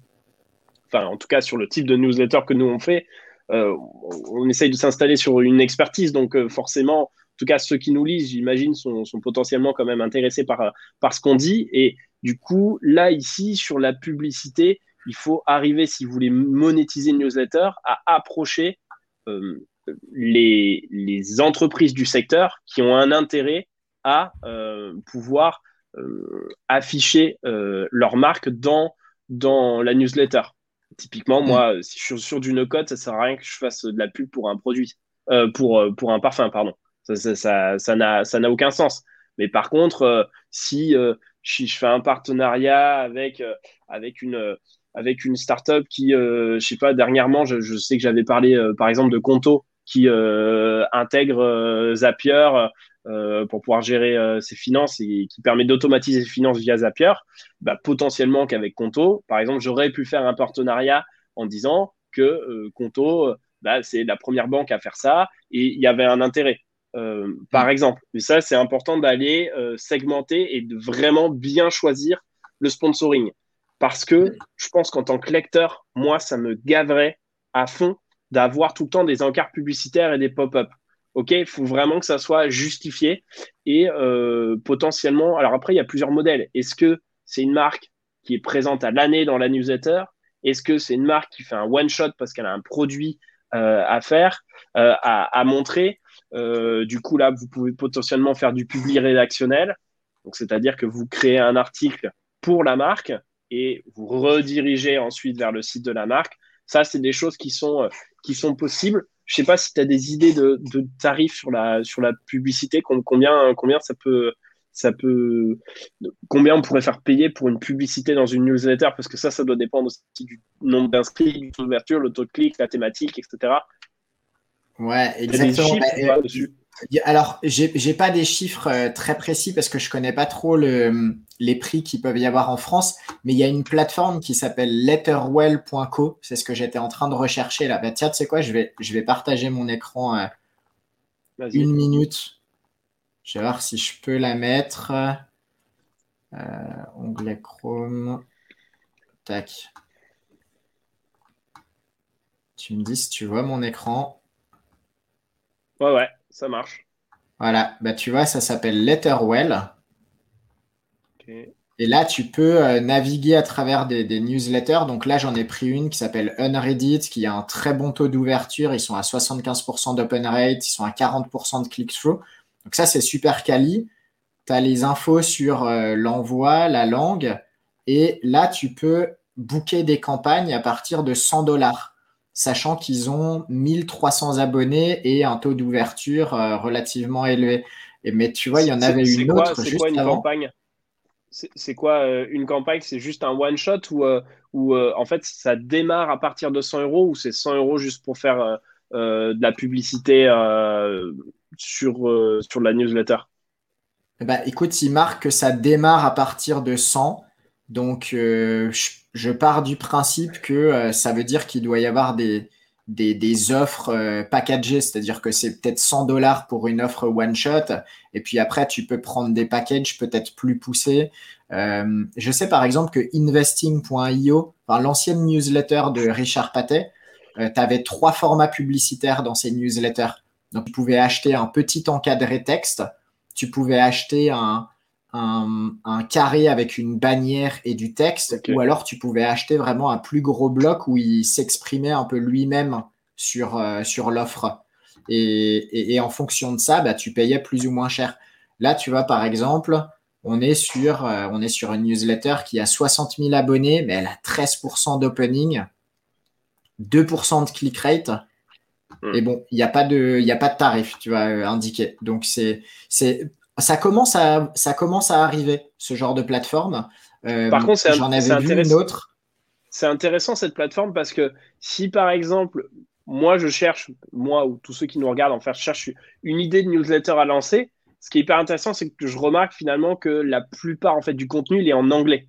Et c'est vrai que ce qui pose problème, c'est qu'en France, bah, enfin, moi je me rends compte que la plupart des newsletters en fait que je lis, elles sont quasiment anglophones parce qu'il n'y a pas encore mm. le contenu en français franchement, ça peut être un, petit business de devoir se lancer. Vous regardez en fait les newsletters qui euh, font euh, le plus gros open rate, qui font le plus, euh, le, le plus gros taux d'ouverture, ceux qui font le, les plus gros click rate.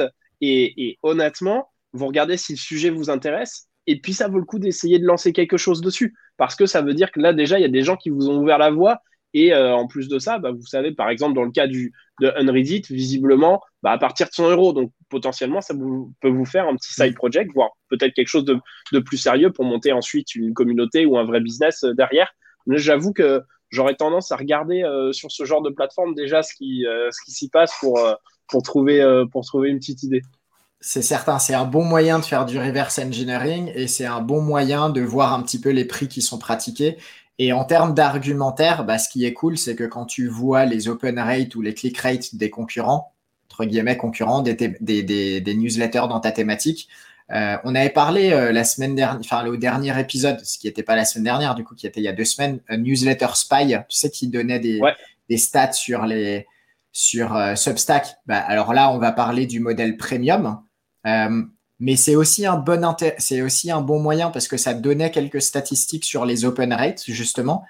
Et effectivement, l'opening rate, le taux d'ouverture sur une newsletter, c'est quand même un des points clés en termes de valorisation. Et on conclura probablement euh, cet épisode qui est, on est déjà à 1h25, mais euh, on, conclura cet épisode tout à l'heure avec quelques conseils sur la partie achat-vente de newsletter qui, qui commence à apparaître. Donc, en fait, si vous regardez cet épisode aujourd'hui, et que vous découvrez l'achat-vente de newsletter, vous êtes encore en avance sur tout le monde. Ça, c'est vraiment un truc à se dire.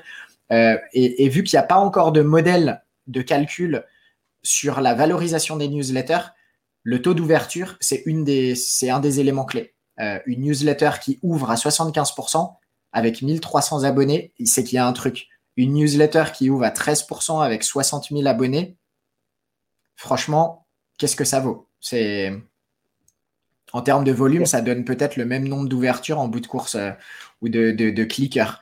Euh, il faut faire le calcul quand même. Hein, pour, pour, le faut faire le calcul parce que est-ce que 13% de 60 000, euh, j'ai pas le calcul en tête, mais 13% de 60 000, ça, ça, fait, ça, fait quand même, ça fait quand même un peu de volume. Ça fait plus que Ça fait du volume. Et après, 2% de clics, tu vois, au final, tu es, sur des. Enfin bref, en tout cas, il faut le prendre en compte. Et, aujourd'hui, une newsletter qui ouvre et qui clique vaudra plus au rachat et vaudra plus auprès d'annonceurs qu'une newsletter qui a du volume euh, et qui derrière ne génère pas de clics.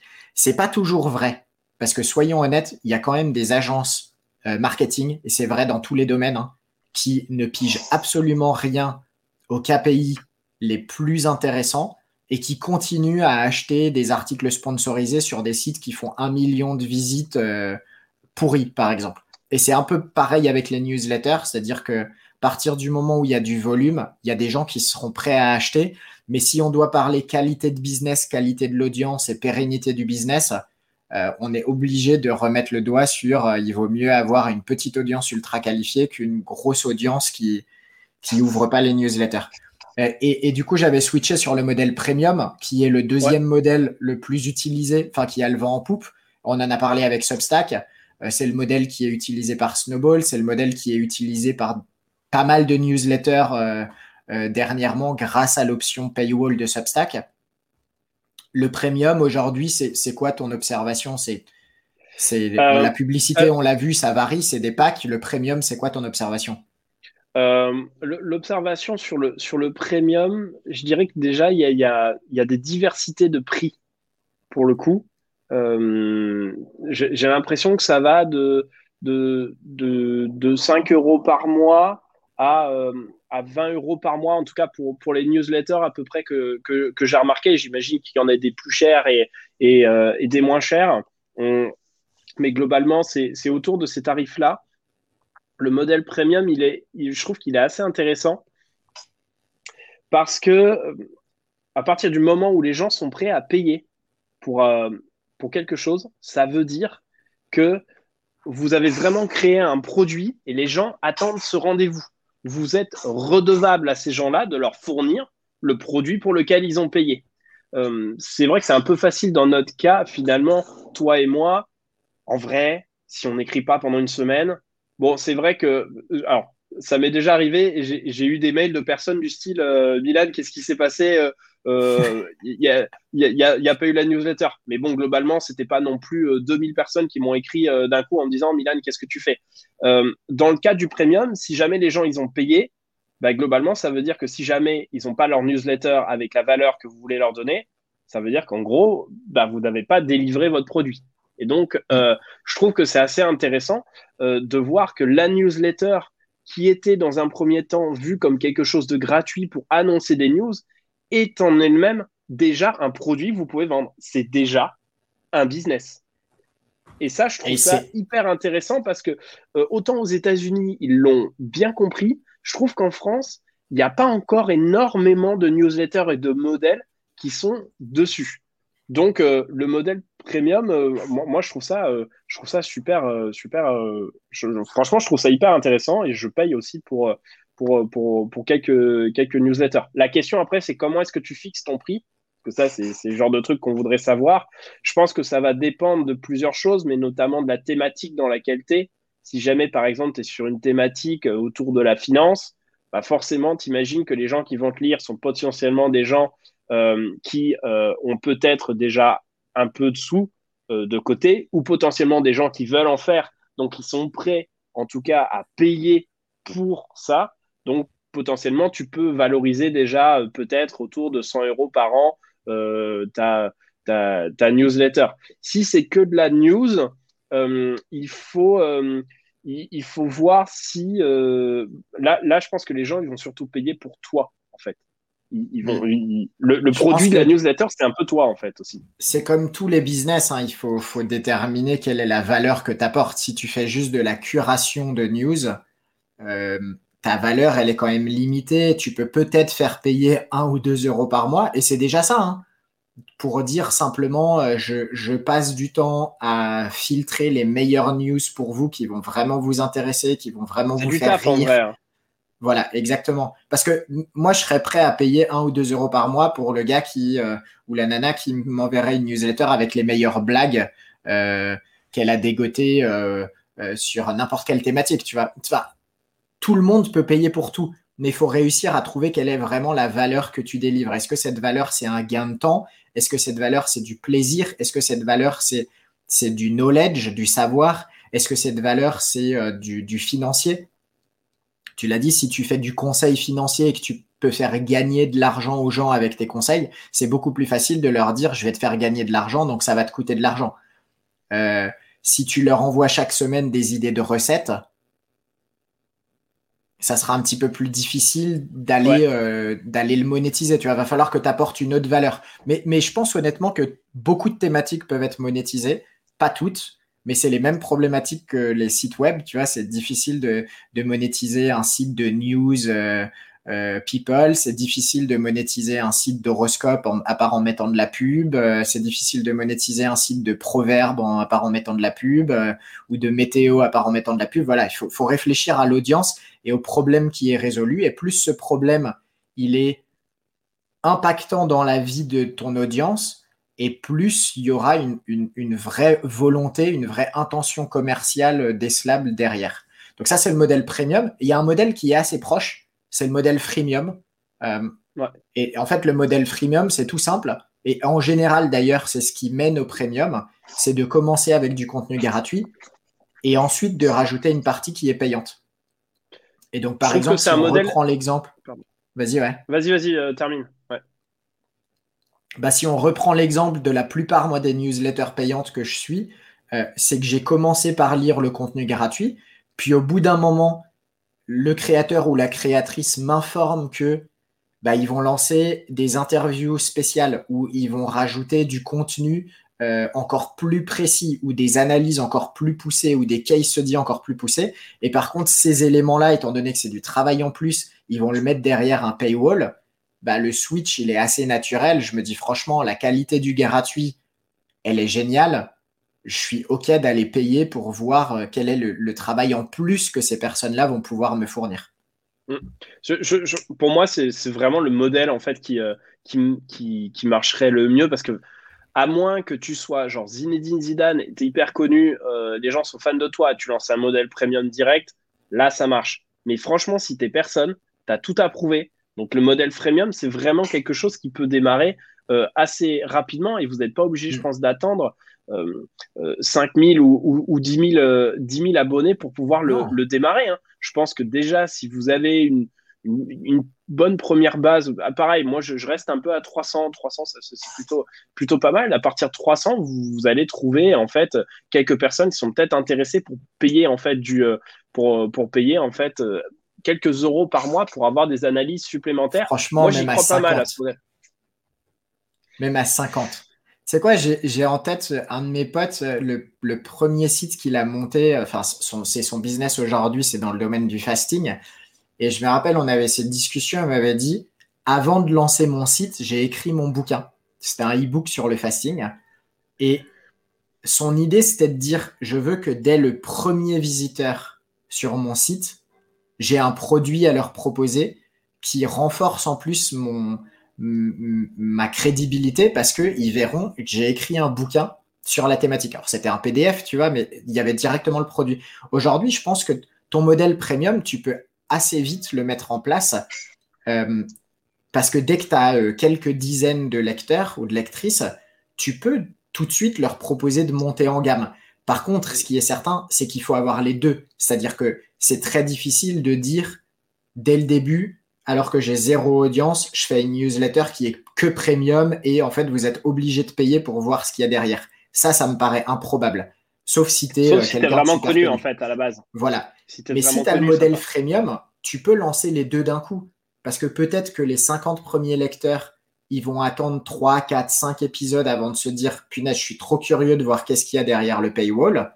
Mais pendant ce temps-là, tu continues de grossir ton audience, tu continues d'avoir l'entrée de ton tunnel qui est le free, mais tu as tout de suite l'option euh, premium qui existe. Après, la question qu'il faut se poser, c'est le ratio entre l'effort nécessaire pour créer la partie premium et sa rentabilité initiale. Et c'est vrai que, en général, créer du contenu premium, c'est quand même un travail de ouf. Et donc, si au début, euh, tu n'as que 3-4 euh, personnes qui payent et que tu dois toujours délivrer la partie premium en plus de la partie freemium, ça peut être un peu too much euh, pour la pérennité mentale de ton business.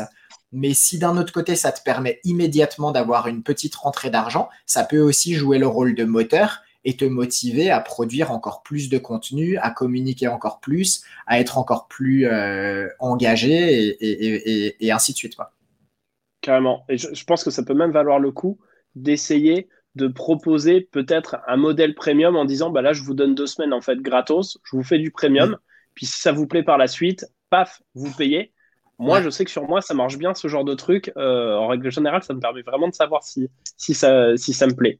Ça, c'est mm. possible à faire. On, est, on essaie d'avancer pour, euh, pour, pour, pouvoir, euh, pour pouvoir terminer. On n'a pas parlé de l'affiliation non plus. Alors, je pense que ça peut être assez intéressant à, à, à, discuter parce que c'est un modèle qui peut se combiner avec, avec potentiellement un modèle publicitaire en plus.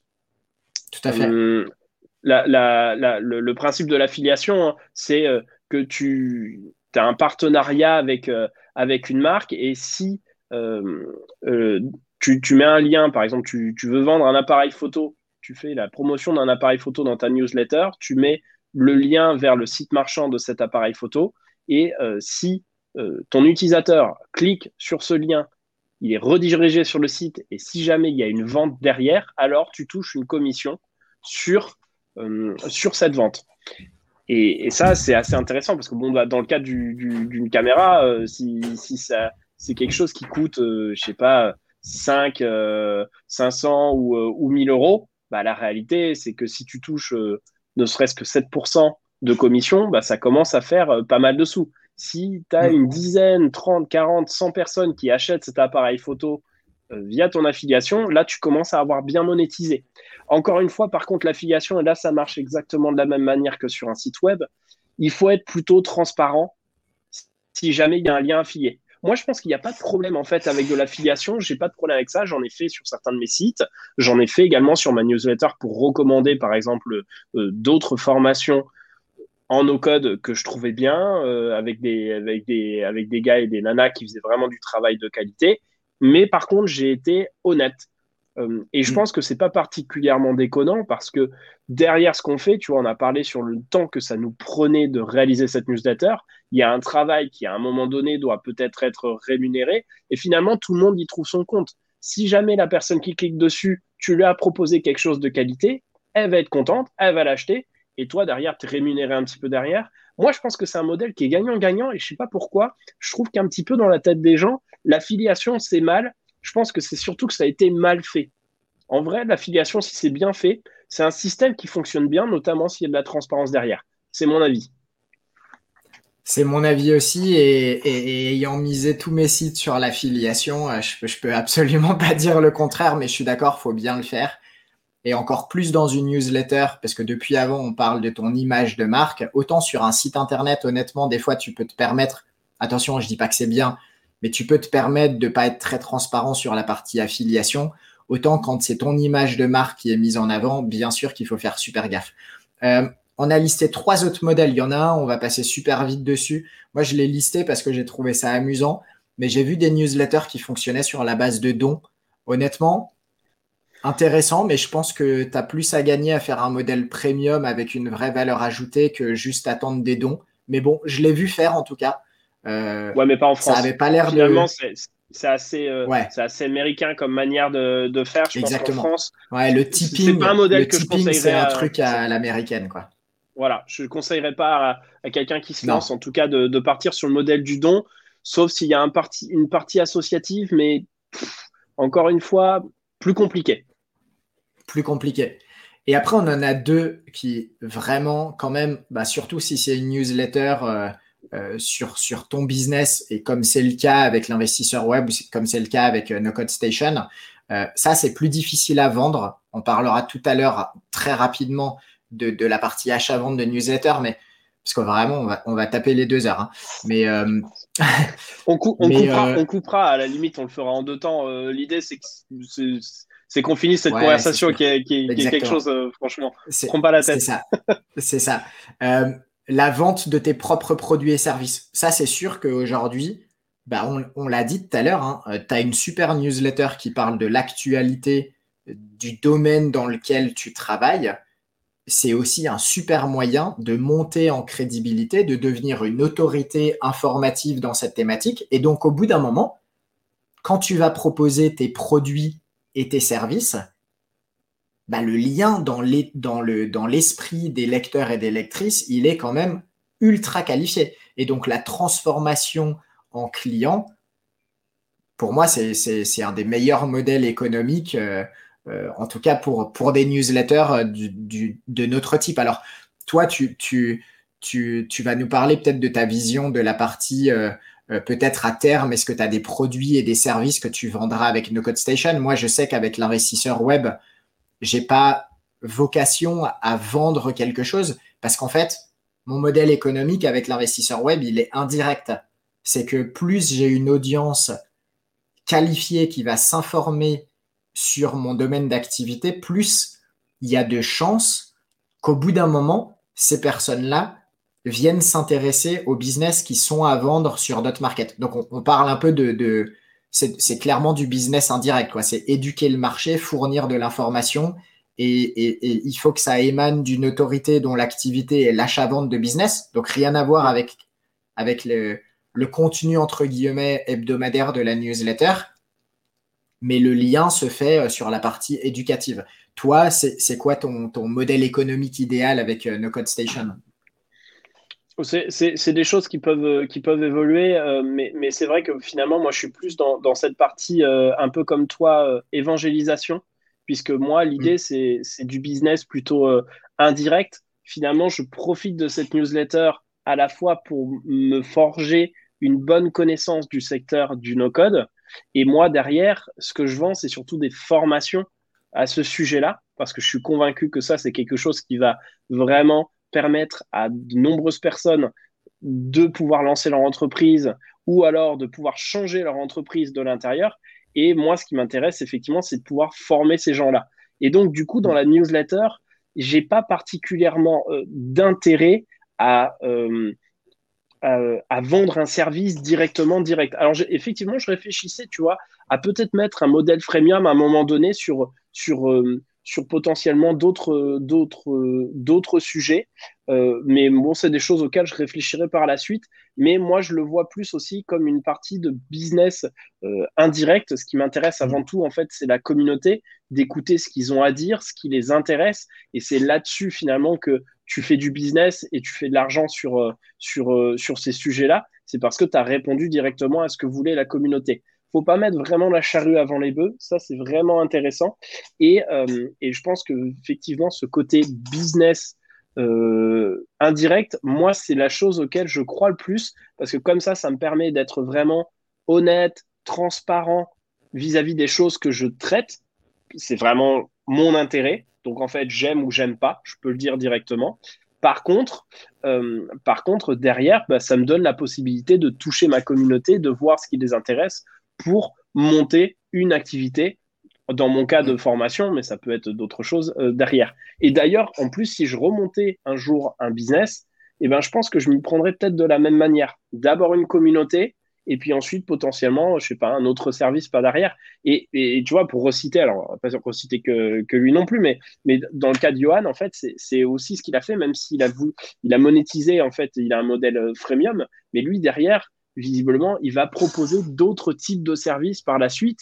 Et euh, son modèle de newsletter est déjà un produit en soi. Alors, il va s'en servir effectivement pour leverager un petit peu euh, pour lui donner une impulsion euh, sur le départ, mais ça sera aussi d'autres produits. Donc, je pense que c'est le, le, cœur, c'est vraiment la communauté que tu construis. Et après, mm. derrière, tu montes des briques au fur et à mesure. Dans mon cas, c'est la formation. À un moment donné, ce sera peut-être autre chose, etc., etc. Pareil pour toi, pour, pour d'autres markets, à, un moment donné, possiblement. Exactement. Et bon, bah, le lien, c'est quoi Il est tout trouvé. Hein. c'est, on va parler combien ça coûte une newsletter et achat-vente pour finir? Parce que ça, c'est. On a parlé dans, dans, dans le premier épisode de cette notion de aller vendre tes projets no-code et de l'intérêt vraiment grandissant que moi je vois, en tout cas, euh, notamment auprès de notre database acheteuse qui s'intéresse à ce type de projet, mais finalement, il n'y en a pas tant que ça à vendre. Et j'ai souvent eu ce débat, on l'a souvent eu ensemble de euh, mm. euh, pourquoi tu lances un projet et tu le laisses mourir alors que quelque part, tu pourrais le faire un tout petit peu grossir et puis ensuite aller le vendre? Bah, une newsletter, aujourd'hui, c'est pareil. Et, là, vraiment, là, vraiment, on parle d'un sujet qui, qui, est presque tabou. Euh, enfin, c'est pas qu'il est tabou, c'est qu'il est complètement ignoré en France. Acheter ou vendre une newsletter, c'est encore plus obscur que d'aller acheter ou vendre un site internet ou une marketplace ou quoi que ce soit. Quoi. Et pourtant, ça se fait. Alors, oui, en France, il n'y a personne qui en parle officiellement. Euh, j'en ai parlé un petit peu dans l'investisseur web, on va en parler aujourd'hui. On n'a jamais eu aujourd'hui encore de newsletter à vendre sur market J'espère que ça viendra. Euh, on a créé une plateforme qui s'appelle newsletter.market, qui est une version ultra alpha de, d'annuaire de, newsletter que j'ai voulu créer justement avec cette optique de, de devenir une librairie de newsletter dans laquelle pouvoir aller piocher des, vendeurs et des vendeuses dans le futur. Mais on en est encore loin, il y a encore pas mal de taf là-dessus. Mais en tout cas, ça se fait. Et par contre, il y a des spécificités sur euh, la valorisation d'une newsletter. Et en fait, on vient de parler de ces modèles économiques. Et tu vois, c'est certain qu'aujourd'hui, si ta newsletter, elle est monétisée par le don, par la vente de tes propres produits ou services ou par du business indirect, ça va être très difficile à revendre. Parce que bah, de base, cette newsletter, c'est toi. Tu vois, demain, tu veux vendre No Code Station, je veux vendre l'investisseur web. Bah, le modèle économique, euh, il va falloir réfléchir euh, pour, pour la personne qui va l'acheter. Quoi. C'est, c'est, quelqu'un qui va racheter une audience finalement. Et calculer le prix d'une audience, c'est assez compliqué aujourd'hui sur la partie newsletter. On, y reviendra tout à l'heure. Il y a des modèles qui, existent. Ça s'appelle principalement le, calcul calcul du coût de remplacement, on appelle ça. C'est-à-dire, si tu veux valoriser aujourd'hui le coût d'une newsletter qui ne génère pas de business ou qui génère du business de manière indirecte, comme c'est le cas avec nos deux newsletters, il va falloir que tu calcules le coût de remplacement si tu devais aller recruter toi-même cette audience. Sauf que ce coût de remplacement, il est assez arbitraire aujourd'hui. Il varie entre 2 euros et 5 euros euh, l'adresse email sur le marché US. Donc en France, il est probablement entre 1 euh, et 3. Euh, il parle pas vraiment de l'audience active, il parle plutôt du nombre d'inscrits sur ta newsletter. Or, on a dit tout à l'heure qu'une newsletter qui ouvre et qui clique, tes inscrits devraient valoir beaucoup plus cher. En tout cas, une partie de tes inscrits devrait valoir beaucoup plus cher. Donc, c'est assez compliqué aujourd'hui de, calculer le prix de ça. Mais Attends, parce que du coup, ça veut, ça, veut dire, ça veut dire que, par exemple, là, de ce que tu dis, si jamais j'ai une newsletter avec, euh, par exemple, 1000 abonnés, potentiellement, je dis bien potentiellement, elle pourrait se vendre entre 1000 et 3000 euros. Ça serait des, ça serait des, chiffres qui seraient acceptables. Ouais, c'est les chiffres qui sont utilisés aujourd'hui par l'outil d'estimation d'une plateforme comme Duce, D-U-U-C-E, qui est euh, la première plateforme d'achat-vente spécialisée sur les newsletters. C'est anglophone, bien sûr. Euh, c'est de la pure marketplace. Tu regardes les stats, il y a de tout. Euh, c'est un peu comme Flippa. Il y a, il y a de tout. Il y a des bonnes newsletters et il y en a, c'est du garbage euh, avec 10% d'OR et quoi que ce soit. Et ils ont un outil d'estimation. Je suis allé le retester encore hier et ils sont à 5,5 dollars par inscrit. Pour moi, ça a aucun sens parce que en fait, euh, ça prend pas du tout en compte le taux d'ouverture, ça prend pas du tout en compte le taux de clic, ça prend même pas en compte la thématique qui fait varier le, le coût de l'inscrit. Mais c'est un peu les chiffres qui sont euh, validés aujourd'hui par les experts en achat-vente de newsletters sur le marché anglophone. Mais alors du coup, est-ce qu'on ne pourrait pas se faire un calcul? Tu prends la moyenne sur un an. Euh, je sais pas, je reprends, tu as une newsletter, tu as 1000, as 1000 abonnés euh, sur cette newsletter. Tu as 50% des personnes qui ouvrent cette newsletter en moyenne par an. Donc, du coup, ça veut dire que tu as une audience qualifiée potentiellement mhm. de 500 personnes. Et mhm. ensuite, tu peux les multiplier par le taux de vente qui, euh, je sais pas, 1 ou 2 euros. Ça fait entre 500 et 1500, euh, et, 1500 euros. Et là, potentiellement, c'est quelque chose qui, qui, aurait du sens. Potentiellement, probablement quelque chose valorisé par, ton, ton, click rate, en fait, euh, pour le Peut-être. aussi. Mais après, euh, est-ce que 50% d'ouvreurs et de cliqueurs dans le domaine de la finance valent autant que 50% d'ouvreurs euh, sur des recettes de cuisine? Tu vois, c'est vrai. c'est assez difficile. Et puis, peut-être que le modèle à 5 dollars par ouvreur, par, par inscrit, il comptabilise que les ouvreurs valent 25 et que les gens qui ouvrent pas valent 0. C'est c'est assez difficile. Donc ça, c'est vraiment des modèles qui sont des matrices qui sont encore en... Il n'y a pas de chiffre établi. Aujourd'hui, on sait qu'un site Internet, par exemple, ça se vend entre euh, x15 et aux US jusqu'à x50 le profit net mensuel. Ça devient assez établi, tu vois, tout le monde sait ça. Par contre, sur les newsletters, s'il n'y a pas de business, c'est un peu plus compliqué. Par contre, s'il y a du business, je dis beaucoup par contre, mais s'il y a du business, là, tu reviens sur des modèles de calcul qui sont très similaires au site web et qui sont même plus élevés sur le marché américain, encore une fois, que les, achats de sites internet. Donc, si tu monétises avec de la publicité et que c'est du récurrent, c'est-à-dire que c'est pas un one shot une fois tous les six mois, tu as de la publicité, mais qu'à chaque épisode, tu as ton sponsoring, Si tu fais de l'affiliation et que tu as du coup des revenus affiliés qui sont relativement stables, euh, si tu as un modèle premium, ça forcément c'est le meilleur ou freemium parce que là c'est des revenus 100% passifs euh, et tu as, juste la question du churn. Là on est presque sur un modèle de SaaS hein, finalement, d'abonnement.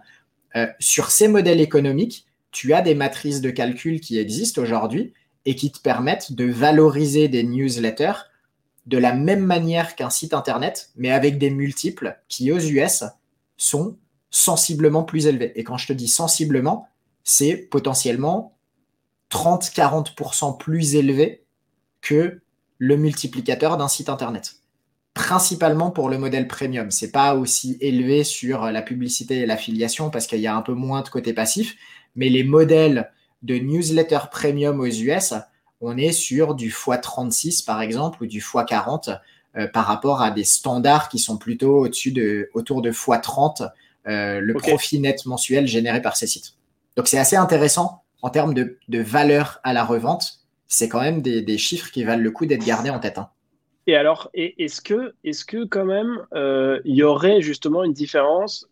Moi, Milan, je lance une newsletter premium et euh, je fais payer les gens 100 euh, euros par an et je sais pas, j'ai un revenu récurrent par mois de, entre, allez, on va dire de 2000 euros.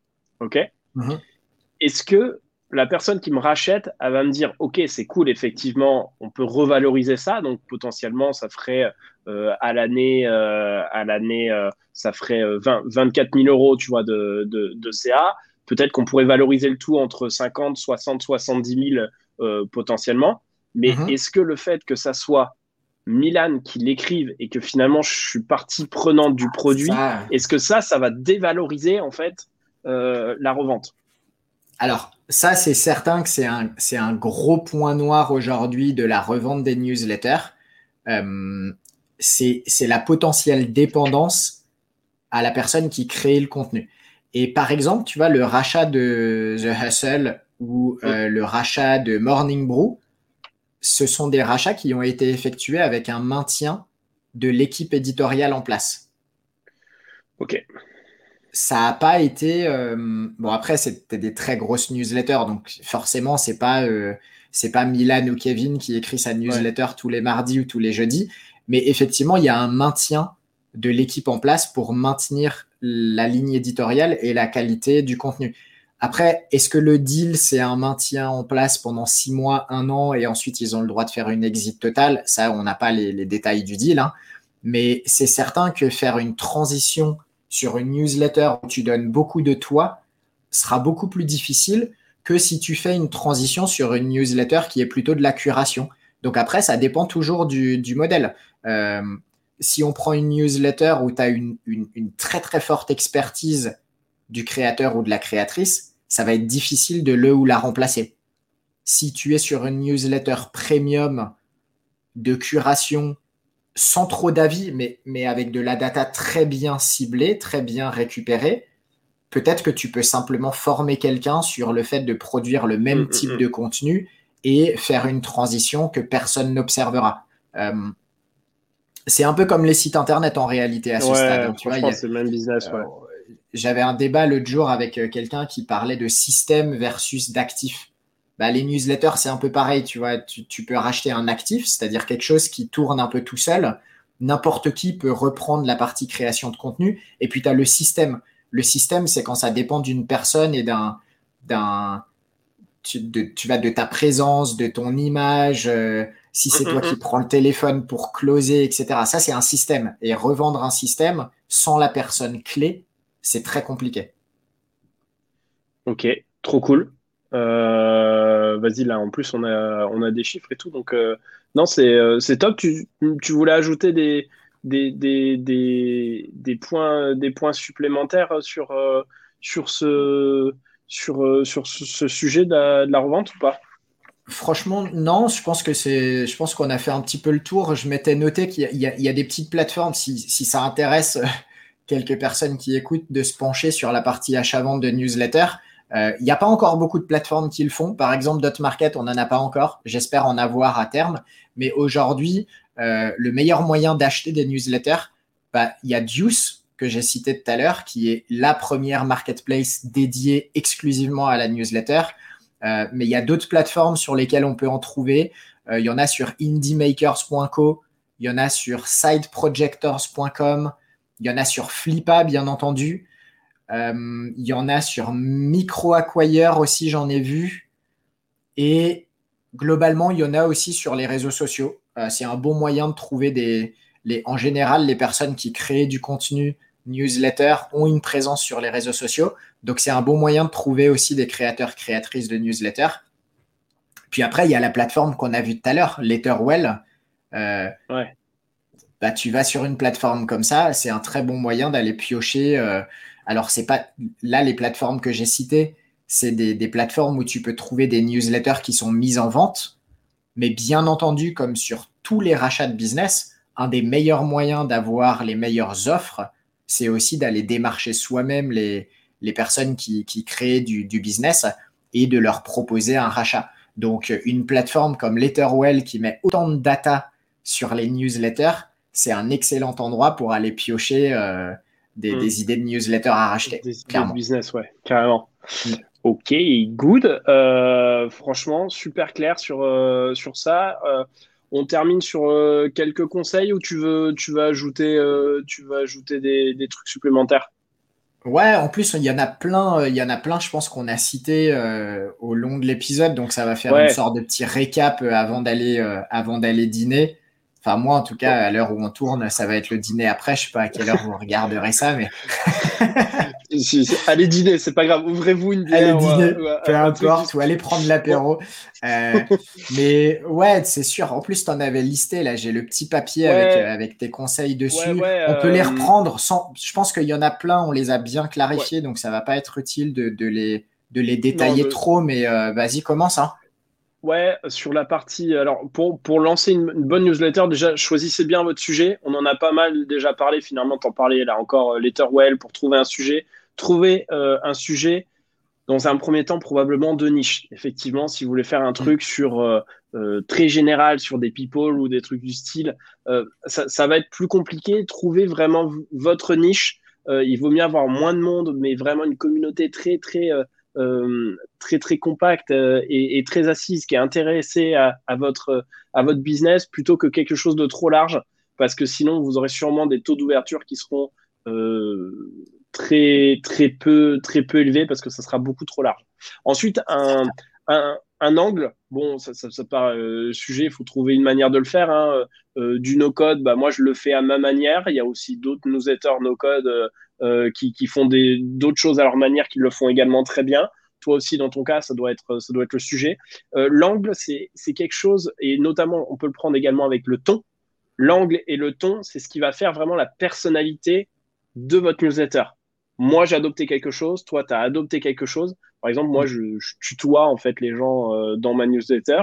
C'est vrai que j'en avais pas trop vu avant, finalement, dans, euh, qui, qui, qui, mettait en place ce tutoiement. Et moi, je sais que ce genre de ton, j'ai eu des retours de la part de ma communauté qui m'a dit ah, Je trouve ça trop cool parce qu'on a l'impression que tu t'adresses à nous. Et en plus, c'est vrai, mais, mais, ils, ont, ils ont une newsletter un peu personnalisée.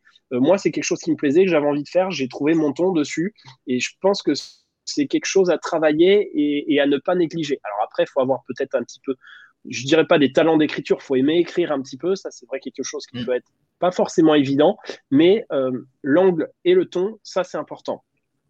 Ensuite, euh, de, de, la valeur pour la personne qui, qui, qui, reçoit votre newsletter, apporter de la valeur. On va pas y revenir, mais euh, on a listé les éléments. Ne parlez pas de vous, mais parlez de quelque chose qui apporte de la valeur au quotidien, même si c'est une news qui est périmée deux jours après, c'est pas grave. Si jamais la personne qui reçoit cette news en avait besoin à un instant T, vous apportez de la valeur.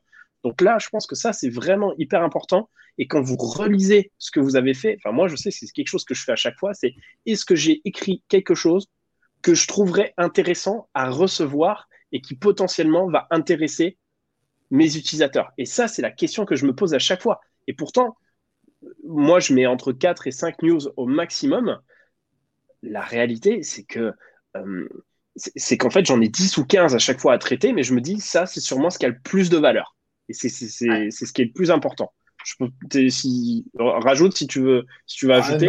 mais, euh, Il, faut, de la valeur et puis des fois, il vaut mieux moins que trop. C'est-à-dire que c'est pas la quantité de valeur que tu essaies d'amener, tu vois. Euh, exemple tout bête, hein, on, en parlait justement pour la sortie de, ce podcast.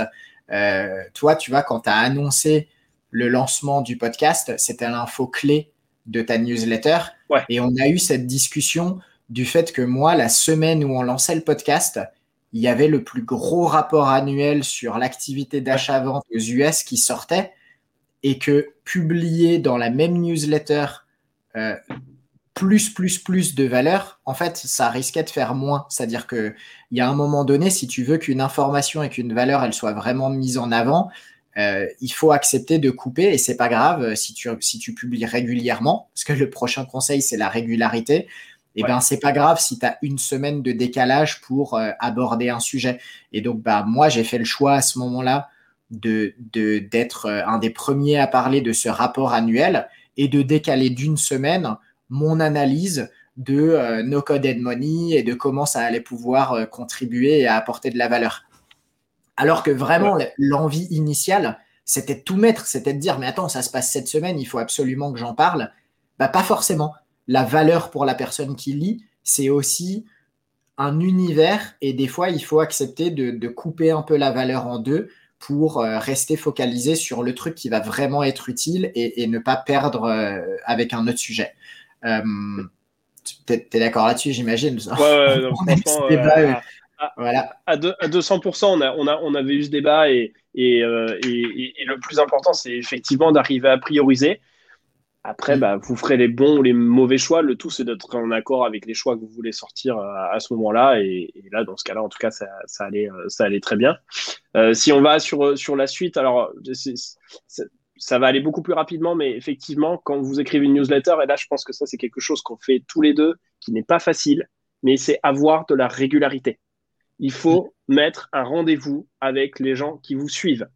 La régularité, ça va vous forcer à du coup avoir cette expertise dans votre domaine et ça va vous forcer également à avoir ce rendez-vous avec votre communauté qui va attendre du coup à chaque fois ce rendez-vous pour pouvoir s'informer. Et à ce moment-là, vous allez devenir une sorte de petite habitude.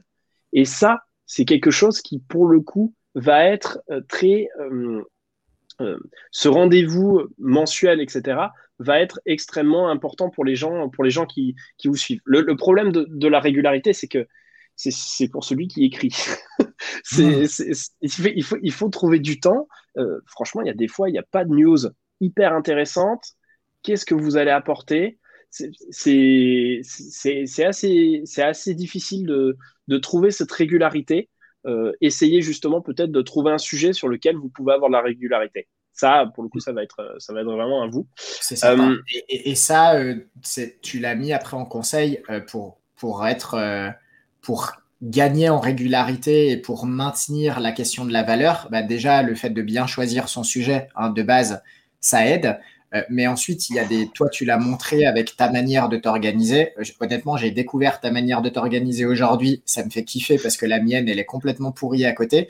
Mais être organisé. Mais, mais, quelque part, je suis quand même organisé, structuré. Tu vois, c'est pas aussi joli. Mais n'empêche que j'ai ma structure, j'ai mon petit bloc-notes avec sujet principal, news, sujet final. Et tu vois, c'est pas joli, mais je fais toujours du copier-coller dans la bonne section. Donc quand je reprends ma structure, je vais piocher les idées. Euh, mon sujet principal, c'est pas mon sujet secondaire. Tu vois, c'est mm, mm, mm, assez précis. Et ça, c'est vrai que ça permet de se structurer, ça évite le syndrome de la page blanche. Euh, parce que quand on a une newsletter, la démarrer avec zéro info à mettre dedans, c'est compliqué. Sur les réseaux sociaux, euh, il y en a qui, qui, qui, qui, publie pour rien dire. Euh, bon, ah bah, moi, je considère que ça sert à rien. Et c'est encore plus marquant quand c'est dans une newsletter. Parce que sur les réseaux sociaux, à la limite, peut-être que ça passe pas, tu vois, les gens le voient pas. Sur une newsletter, tu publies une news sur laquelle tu n'as rien à dire qui sonne creux. Aïe, aïe, aïe, le nombre de désinscrits derrière, hein, c'est, tu le sens direct, quoi. Donc, euh, clairement, être organisé, ça permet de, de, gagner du temps et ça permet du coup de garder la motivation et c'est vachement plus excitant de te poser devant ta newsletter avec tous les bons sujets que tu t'es notés que de te poser en te disant Ah, j'ai pas fait ma veille, euh, j'ai mal noté les idées que je pouvais aborder et il faut que je démarre de zéro. Et, mmh. surtout que je, pense le, le vrai truc, c'est vrai que dans un premier temps, moi, j'écrivais pas mal pour moi. Et de plus en plus, je sais que j'écris aussi pour d'autres personnes que ça va intéresser. Et ça, ça me fait vraiment kiffer. Tu vois? Euh, dans, dans, il faut commencer, enfin, dans les conseils qu'on essaie, il faut, faut, commencer à entamer une, discussion avec sa communauté. Au début, quand tu n'as pas trop trop de personnes qui te suivent, tu n'as pas vraiment de communauté, mais plus ça va grandir, plus tu vas avoir une communauté. Et finalement, en quelque sorte, si jamais le travail que tu fais sur la newsletter plaît, là, tu vas commencer à être un petit peu, tu es presque redevable envers les gens qui, qui, qui t'attendent. Alors effectivement, nous, on n'est pas sur du payant, donc on est redevable de rien, mais je sais que hmm. chaque semaine, il y a ce petit moment un peu intéressant où je discute en fait avec la communauté des personnes qui font du no-code et ça, ça me plaît beaucoup. Je, et, il faut trouver les moteurs. Ouais, voilà. Il faut trouver tes Moi, moteurs. Je suis pas mal drivé, euh, drivé, par ça, ouais. Mm, mm.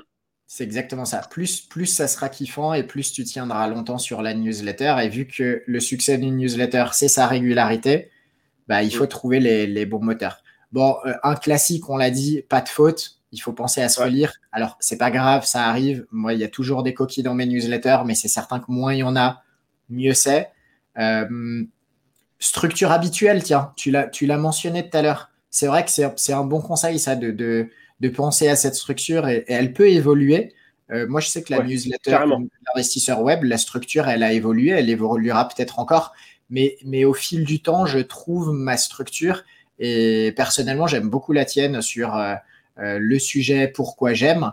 Euh, ça colle pas à l'investisseur web, par exemple. Tu vois, je me suis dit à un moment donné, quand même, elle est cool, la, structure de Milan. Est-ce qu'il n'y a pas une section qui aurait du sens pareil sur notre market, sur l'investisseur web? Bah non, parce que c'est pas c'est pas le même sujet. Donc je peux pas me dire je vais copier la structure de Milan et de No Code Station si elle n'est pas adaptée à la manière dont moi je veux communiquer sur mes news. Donc, c'est mm. une petite astuce. C'est bien de s'inspirer des autres newsletters. On le fait tous, on le fait toutes. Euh, mais attention, à la fin, il faut trouver ton ton, ton angle et, mm. du coup ta structure aussi qui va être adaptée à l'audience et, au sujet que tu veux, euh, que tu veux, sur lesquels tu veux communiquer. Ouais, carrément. Et, les, derniers petits points euh, importants, celui de sortir aux bonnes heures. Alors, c'est vrai que ça, je l'ai mis un peu dans la to-do. Je me demande si c'est pas une connerie.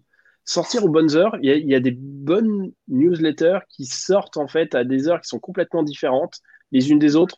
Donc en fait, je pense pas qu'il y a de bonnes heures. Moi, je sais que c'est tout le temps euh, le jeudi à 8 heures. Mais en vrai, je pourrais aussi tester d'autres jours. Je me dirais que le seul moyen de, savoir si c'est un peu mieux, tu vois, je pourrais demander à, ma communauté quand est-ce qu'ils préfèrent la voir. Ouais, je, pense que je, je, sais pas, C'est pas une idée conne euh, le fait de sortir aux bonnes heures. En fait, c'est sortir aux bonnes heures par rapport à ton audience, par rapport au sujet. Tu vois, Brief Me, c'est 18 heures. Et, c'est parfait parce que c'est le débrief de la journée. Donc, 18 euh, heures, c'est probablement pensé. Ça aurait pu être 19h, 20h. Ils ont probablement dû se dire en fait, c'est 18 heures où il y a le meilleur taux d'ouverture et le plus fort taux d'engagement. Donc, sortir aux bonnes heures, ça se discute. Euh, perso, j'ai choisi le mardi matin, 10 heures, principalement parce que j'avais pas envie d'écrire ma newsletter le lundi euh, ou le dimanche, tu vois. Euh, mais c'était très arbitraire et je pense que ça pourrait être peaufiné et peut-être que le meilleur taux d'ouverture pour l'investisseur web, il aurait lieu si j'écrivais le samedi, le dimanche ou le vendredi après-midi. Donc bon, ça, je pense que c'est des, des, étapes un petit peu après sur lesquelles il, faut réfléchir. Euh, par mm. contre, en, termes de conseils que tu as mis, alors, je vais parler de la monétisation, je te laisserai finir sur la partie partage si tu veux.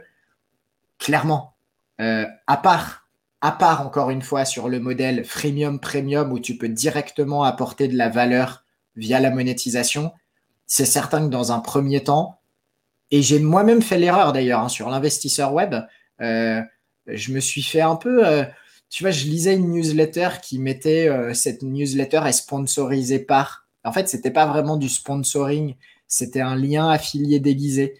Et je t'avoue que ça, j'ai été tenté et je l'ai fait sur un épisode.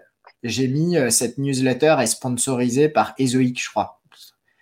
Et, et je l'ai fait et je me suis senti tellement mal après Je me suis dit, c'est trop con, tu vois. J'ai mis un encart publicitaire. Je sais même pas si ça m'a rapporté quelque chose. Mais tu vois, c'était pas le but. Moi, mon but, c'était de réellement apporter de la valeur et éduquer. Et mon réflexe d'affilié qui est, attends, si tu mets du contenu et que tu parles de, de publicité, vas-y, mets un lien affilié pour une plateforme qui fait de la pub. Eh ben, il faut arriver à s'en détacher. Et au début, il faut penser à la valeur que tu apportes et pas à comment tu vas gagner de l'argent avec. C'est bien d'avoir réfléchi à comment tu pourras gagner de l'argent à terme. Toujours, il faut y réfléchir. Mais il faut pas essayer de le faire au début parce que c'est un peu trop violent. Et à part, c'est encore une fois, si c'est le premium, freemium avec une vraie valeur, euh, mettre des pubs dans tes premières newsletters et mettre des liens sponsorisés, c'est le meilleur moyen pour que les lecteurs lectrices se disent OK, bon, euh, je sais pas ce qui est du personnel et ce qui est du, du sponsorisé là-dedans, j'arrête. Ça peut venir, mais il faut le faire de manière intelligente et pas au début, clairement. Carrément. Carrément. Bah là, écoute, je pense que je pense que tu as, tout dit. Il hein. faut vraiment être flexible euh, et pas, pas forcément penser monétisation dans un premier temps parce que finalement, tu sais pas trop où ton produit va aller. Tu sais pas trop où ta communauté elle va aller, ce qu'elle va aimer, ce qu'elle va pas aimer. Toi, par exemple, ça m'avait pas mal marqué sur ce que tu avais fait dans un premier temps. Et, euh, et c'est ce qui m'avait aussi intéressé. Je, trouve ça un peu dommage que tu le fasses plus, mais, mais je comprends aussi. Tu parlais pas mal de SEO. Euh, moi, c'était quelque mm. chose qui m'intéressait et c'est notamment une des choses pour lesquelles je m'étais, euh, je m'étais abonné à, à, ta newsletter. Et, euh, et c'est vrai que tu le fais plus parce que tu t'es rendu compte que ta communauté, les news SEO, c'est pas forcément ce qu'ils venaient chercher parce qu'il y a d'autres, il y a, il y a d'autres, il y a d'autres newsletters qui font ça très très bien et que finalement, bah, tu t'es concentré sur quelque chose que tu connais très bien, qui est l'éducation à l'achat et à la vente de sites internet, d'applications ou d'actifs digitaux. Et, euh, et, ça, euh, euh, voilà, tu as su faire preuve de, flexibilité sur, sur ce sujet-là. peut-être que tu as perdu aussi des abonnés qui se sont dit ah bah tiens moi je venais pour le SEO il me parle d'un autre truc ça ça m'intéresse plus. Mais je pense que voilà c'est quelque chose qui se fait sur un temps long et dans un premier temps je pense que même penser à se dire je vais lancer une newsletter et la monétiser il faut faire vraiment ça par étapes voilà, tu, veux, euh, si jamais tu te rends compte qu'avec ta communauté, tu parles, tu as des bons échanges et que tu arrives à les capter, là, à ce moment-là, tu penses monétisation. Mais dans un premier temps, se dire, je vais lancer, euh, je, vais lancer une newsletter premium, je pense que si tu es personne, ça marche pas. Encore une fois. c'est sûr. Donc, c'est sûr. Donc, il faut vraiment se mettre dessus. Mais par contre, ce qui est génial, c'est que euh, derrière, tu as quand même une récompense, même si tu monétises pas. Dans ton cas ou dans mon cas, on parle avec tellement de personnes que ça nous ouvre des opportunités. Et on finira peut-être dessus. Mais, mais, mais, mais ça, la newsletter, si même tu ne le monétises pas de manière indirecte, tu vas rencontrer des personnes qui vont te donner des opportunités. Et la newsletter, soit c'est un business euh, direct où tu vends quelque chose, soit c'est un business qui va être des opportunités futures avec des gens que tu vas rencontrer. Et ça, mm. je pense que c'est vraiment quelque chose qui a de la valeur, que peut-être tu ne peux pas monétiser directement sur une revente, mais en tout cas qui va te permettre vraiment de pouvoir monter euh, ton premier business, en tout cas. On est bien d'accord. Et je te propose qu'on finisse avec quand même un conseil clé, parce que on en a parlé, euh, comment acquérir euh, tes premiers 100, 200, 300 users. c'est sûr, faut penser à partager. Créer du contenu, c'est bien, mais c'est une règle aussi en SEO. Hein. Euh, si tu fais pas la partie promotion de ce contenu, t'as pas fait la moitié du travail. Et sur une newsletter, c'est encore plus évident. On l'a dit tout à l'heure, nous, nos premiers abonnés, on les a eu en partageant sur les réseaux sociaux. Milan en partageant dans le groupe French Startup. Allez pas spammer le groupe French Startup. Mais si vous apportez de la qualité, c'est des groupes dans lesquels vraiment il peut y avoir une audience. Il faut trouver vos beaux groupes et, il faut faire la promotion. Et chaque épisode qui est bien rédigé, quand il y a de la valeur, ça vaut le coup d'aller le mettre en avant. Alors, faut varier, faut pas être trop pushy, faut pas être spammy. Mais toujours, toujours, toujours, c'est sûr, faire la promotion auprès des réseaux euh, les plus pertinents euh, de vos news. Carrément. Écoute, euh, on est, on est, euh, on est à, on est à 2h18, donc là, on a 2h18 du tout, du tout respecté. Euh, ce, ce, ce, ce qu'on va faire, c'est qu'on on, va couper, on, va couper cet épisode et comme ça, vous pourrez regarder ce qui, euh, ce qui vous intéresse et, et, piocher les infos. Moi, j'ai beaucoup aimé et, euh, ce qu'on voulait faire aussi, Kevin, et ça, je trouve ça cool, c'est qu'en France, il y, a, peu de personnes qui parlent de ces sujets de, de newsletter, de revente, de business avec des newsletters. Là, l'idée, bah, c'était d'essayer d'amorcer un, petit peu, un, petit peu la machine euh, pour se dire qu'il y a des choses à faire sur la newsletter, à créer du contenu de qualité, que ça ne se fait pas forcément que par des sites web ou des applications mobiles, et qu'aujourd'hui, sur des newsletters, on peut faire des très belles choses. Et, euh, c'est quelque chose que nous, on fait en fait aujourd'hui, qui, marche euh, correctement pour nous, et qui est, qui est vraiment intéressant. Et aujourd'hui, sur lequel je pense qu'on ne doit pas se priver de ce canal, d'autant plus que techniquement, il n'y a plus de frein. C'est ce qu'on disait. Donc, euh, donc je, pense, je pense qu'on peut terminer, on peut terminer euh, là-dessus. En tout cas, à moins que tu aies quelque chose à, rajouter en, supplément, mais je pense que sinon on est. Euh, non, non, non, je crois que c'est la conclusion, c'était notre introduction, c'est qu'aujourd'hui, les newsletters, c'est le projet no-code ultime. Je pense que là, on a vraiment fait le tour sur toutes les, tous les éléments de simplicité avec ces, contraintes, hein, bien entendu, mais aujourd'hui, si tu réfléchis à lancer un business, il faut se poser la question des newsletters. Dans les prochains épisodes, on abordera plein d'autres idées de business et plein d'autres modèles économiques qui tourneront toujours, bien entendu, autour du no-code et de comment les monétiser. Mais aujourd'hui, c'était super excitant de parler de newsletters. On a complètement éclaté le timing, mais en même temps, c'est un sujet qui nous passionne et je pense que c'est comme ça qu'on s'est d'ailleurs rencontrés à parler de newsletters, Milan. Donc, ouais, euh, c'était actif. Euh, sans regret pour les 2h20 maintenant. Mais en tout cas, très cool. On se retrouve dans deux semaines pour un prochain épisode. Euh, il va falloir qu'on réfléchisse auquel on fait, mais je te propose qu'on fasse ça en off et qu'on continue mm. pas euh, cet épisode euh, aujourd'hui plus long que, ce qu'il est. Je te souhaite une bonne soirée. Bonne soirée à tout le monde. Bonne soirée, bonne soirée à tous. Si ça vous a intéressé, n'hésitez pas à vous abonner et à mettre la petite cloche en fait qui est, qui est en dessous. Ça, c'est quelque chose qui nous donne de la force et qui nous, euh, qui nous permet de continuer. Dans les commentaires, n'hésitez pas à réagir également à ce qu'on a dit, si ça vous a plu, si ça vous a moins plu, pour qu'on puisse engager une discussion. Euh, vous avez normalement le, le, LinkedIn euh, de Kevin et mon LinkedIn à moi, si jamais vous souhaitez nous, nous joindre et que vous avez des questions un peu particulières. On sera ravi d'y répondre et puis on sera ravi de vous retrouver sur un prochain épisode dans deux semaines dont le sujet est à déterminer. Bonne soirée, bonne journée. Je ne sais pas à quel moment vous allez regarder ça. Bref, à très vite et puis portez-vous bien. À plus. Bye bye. ciao.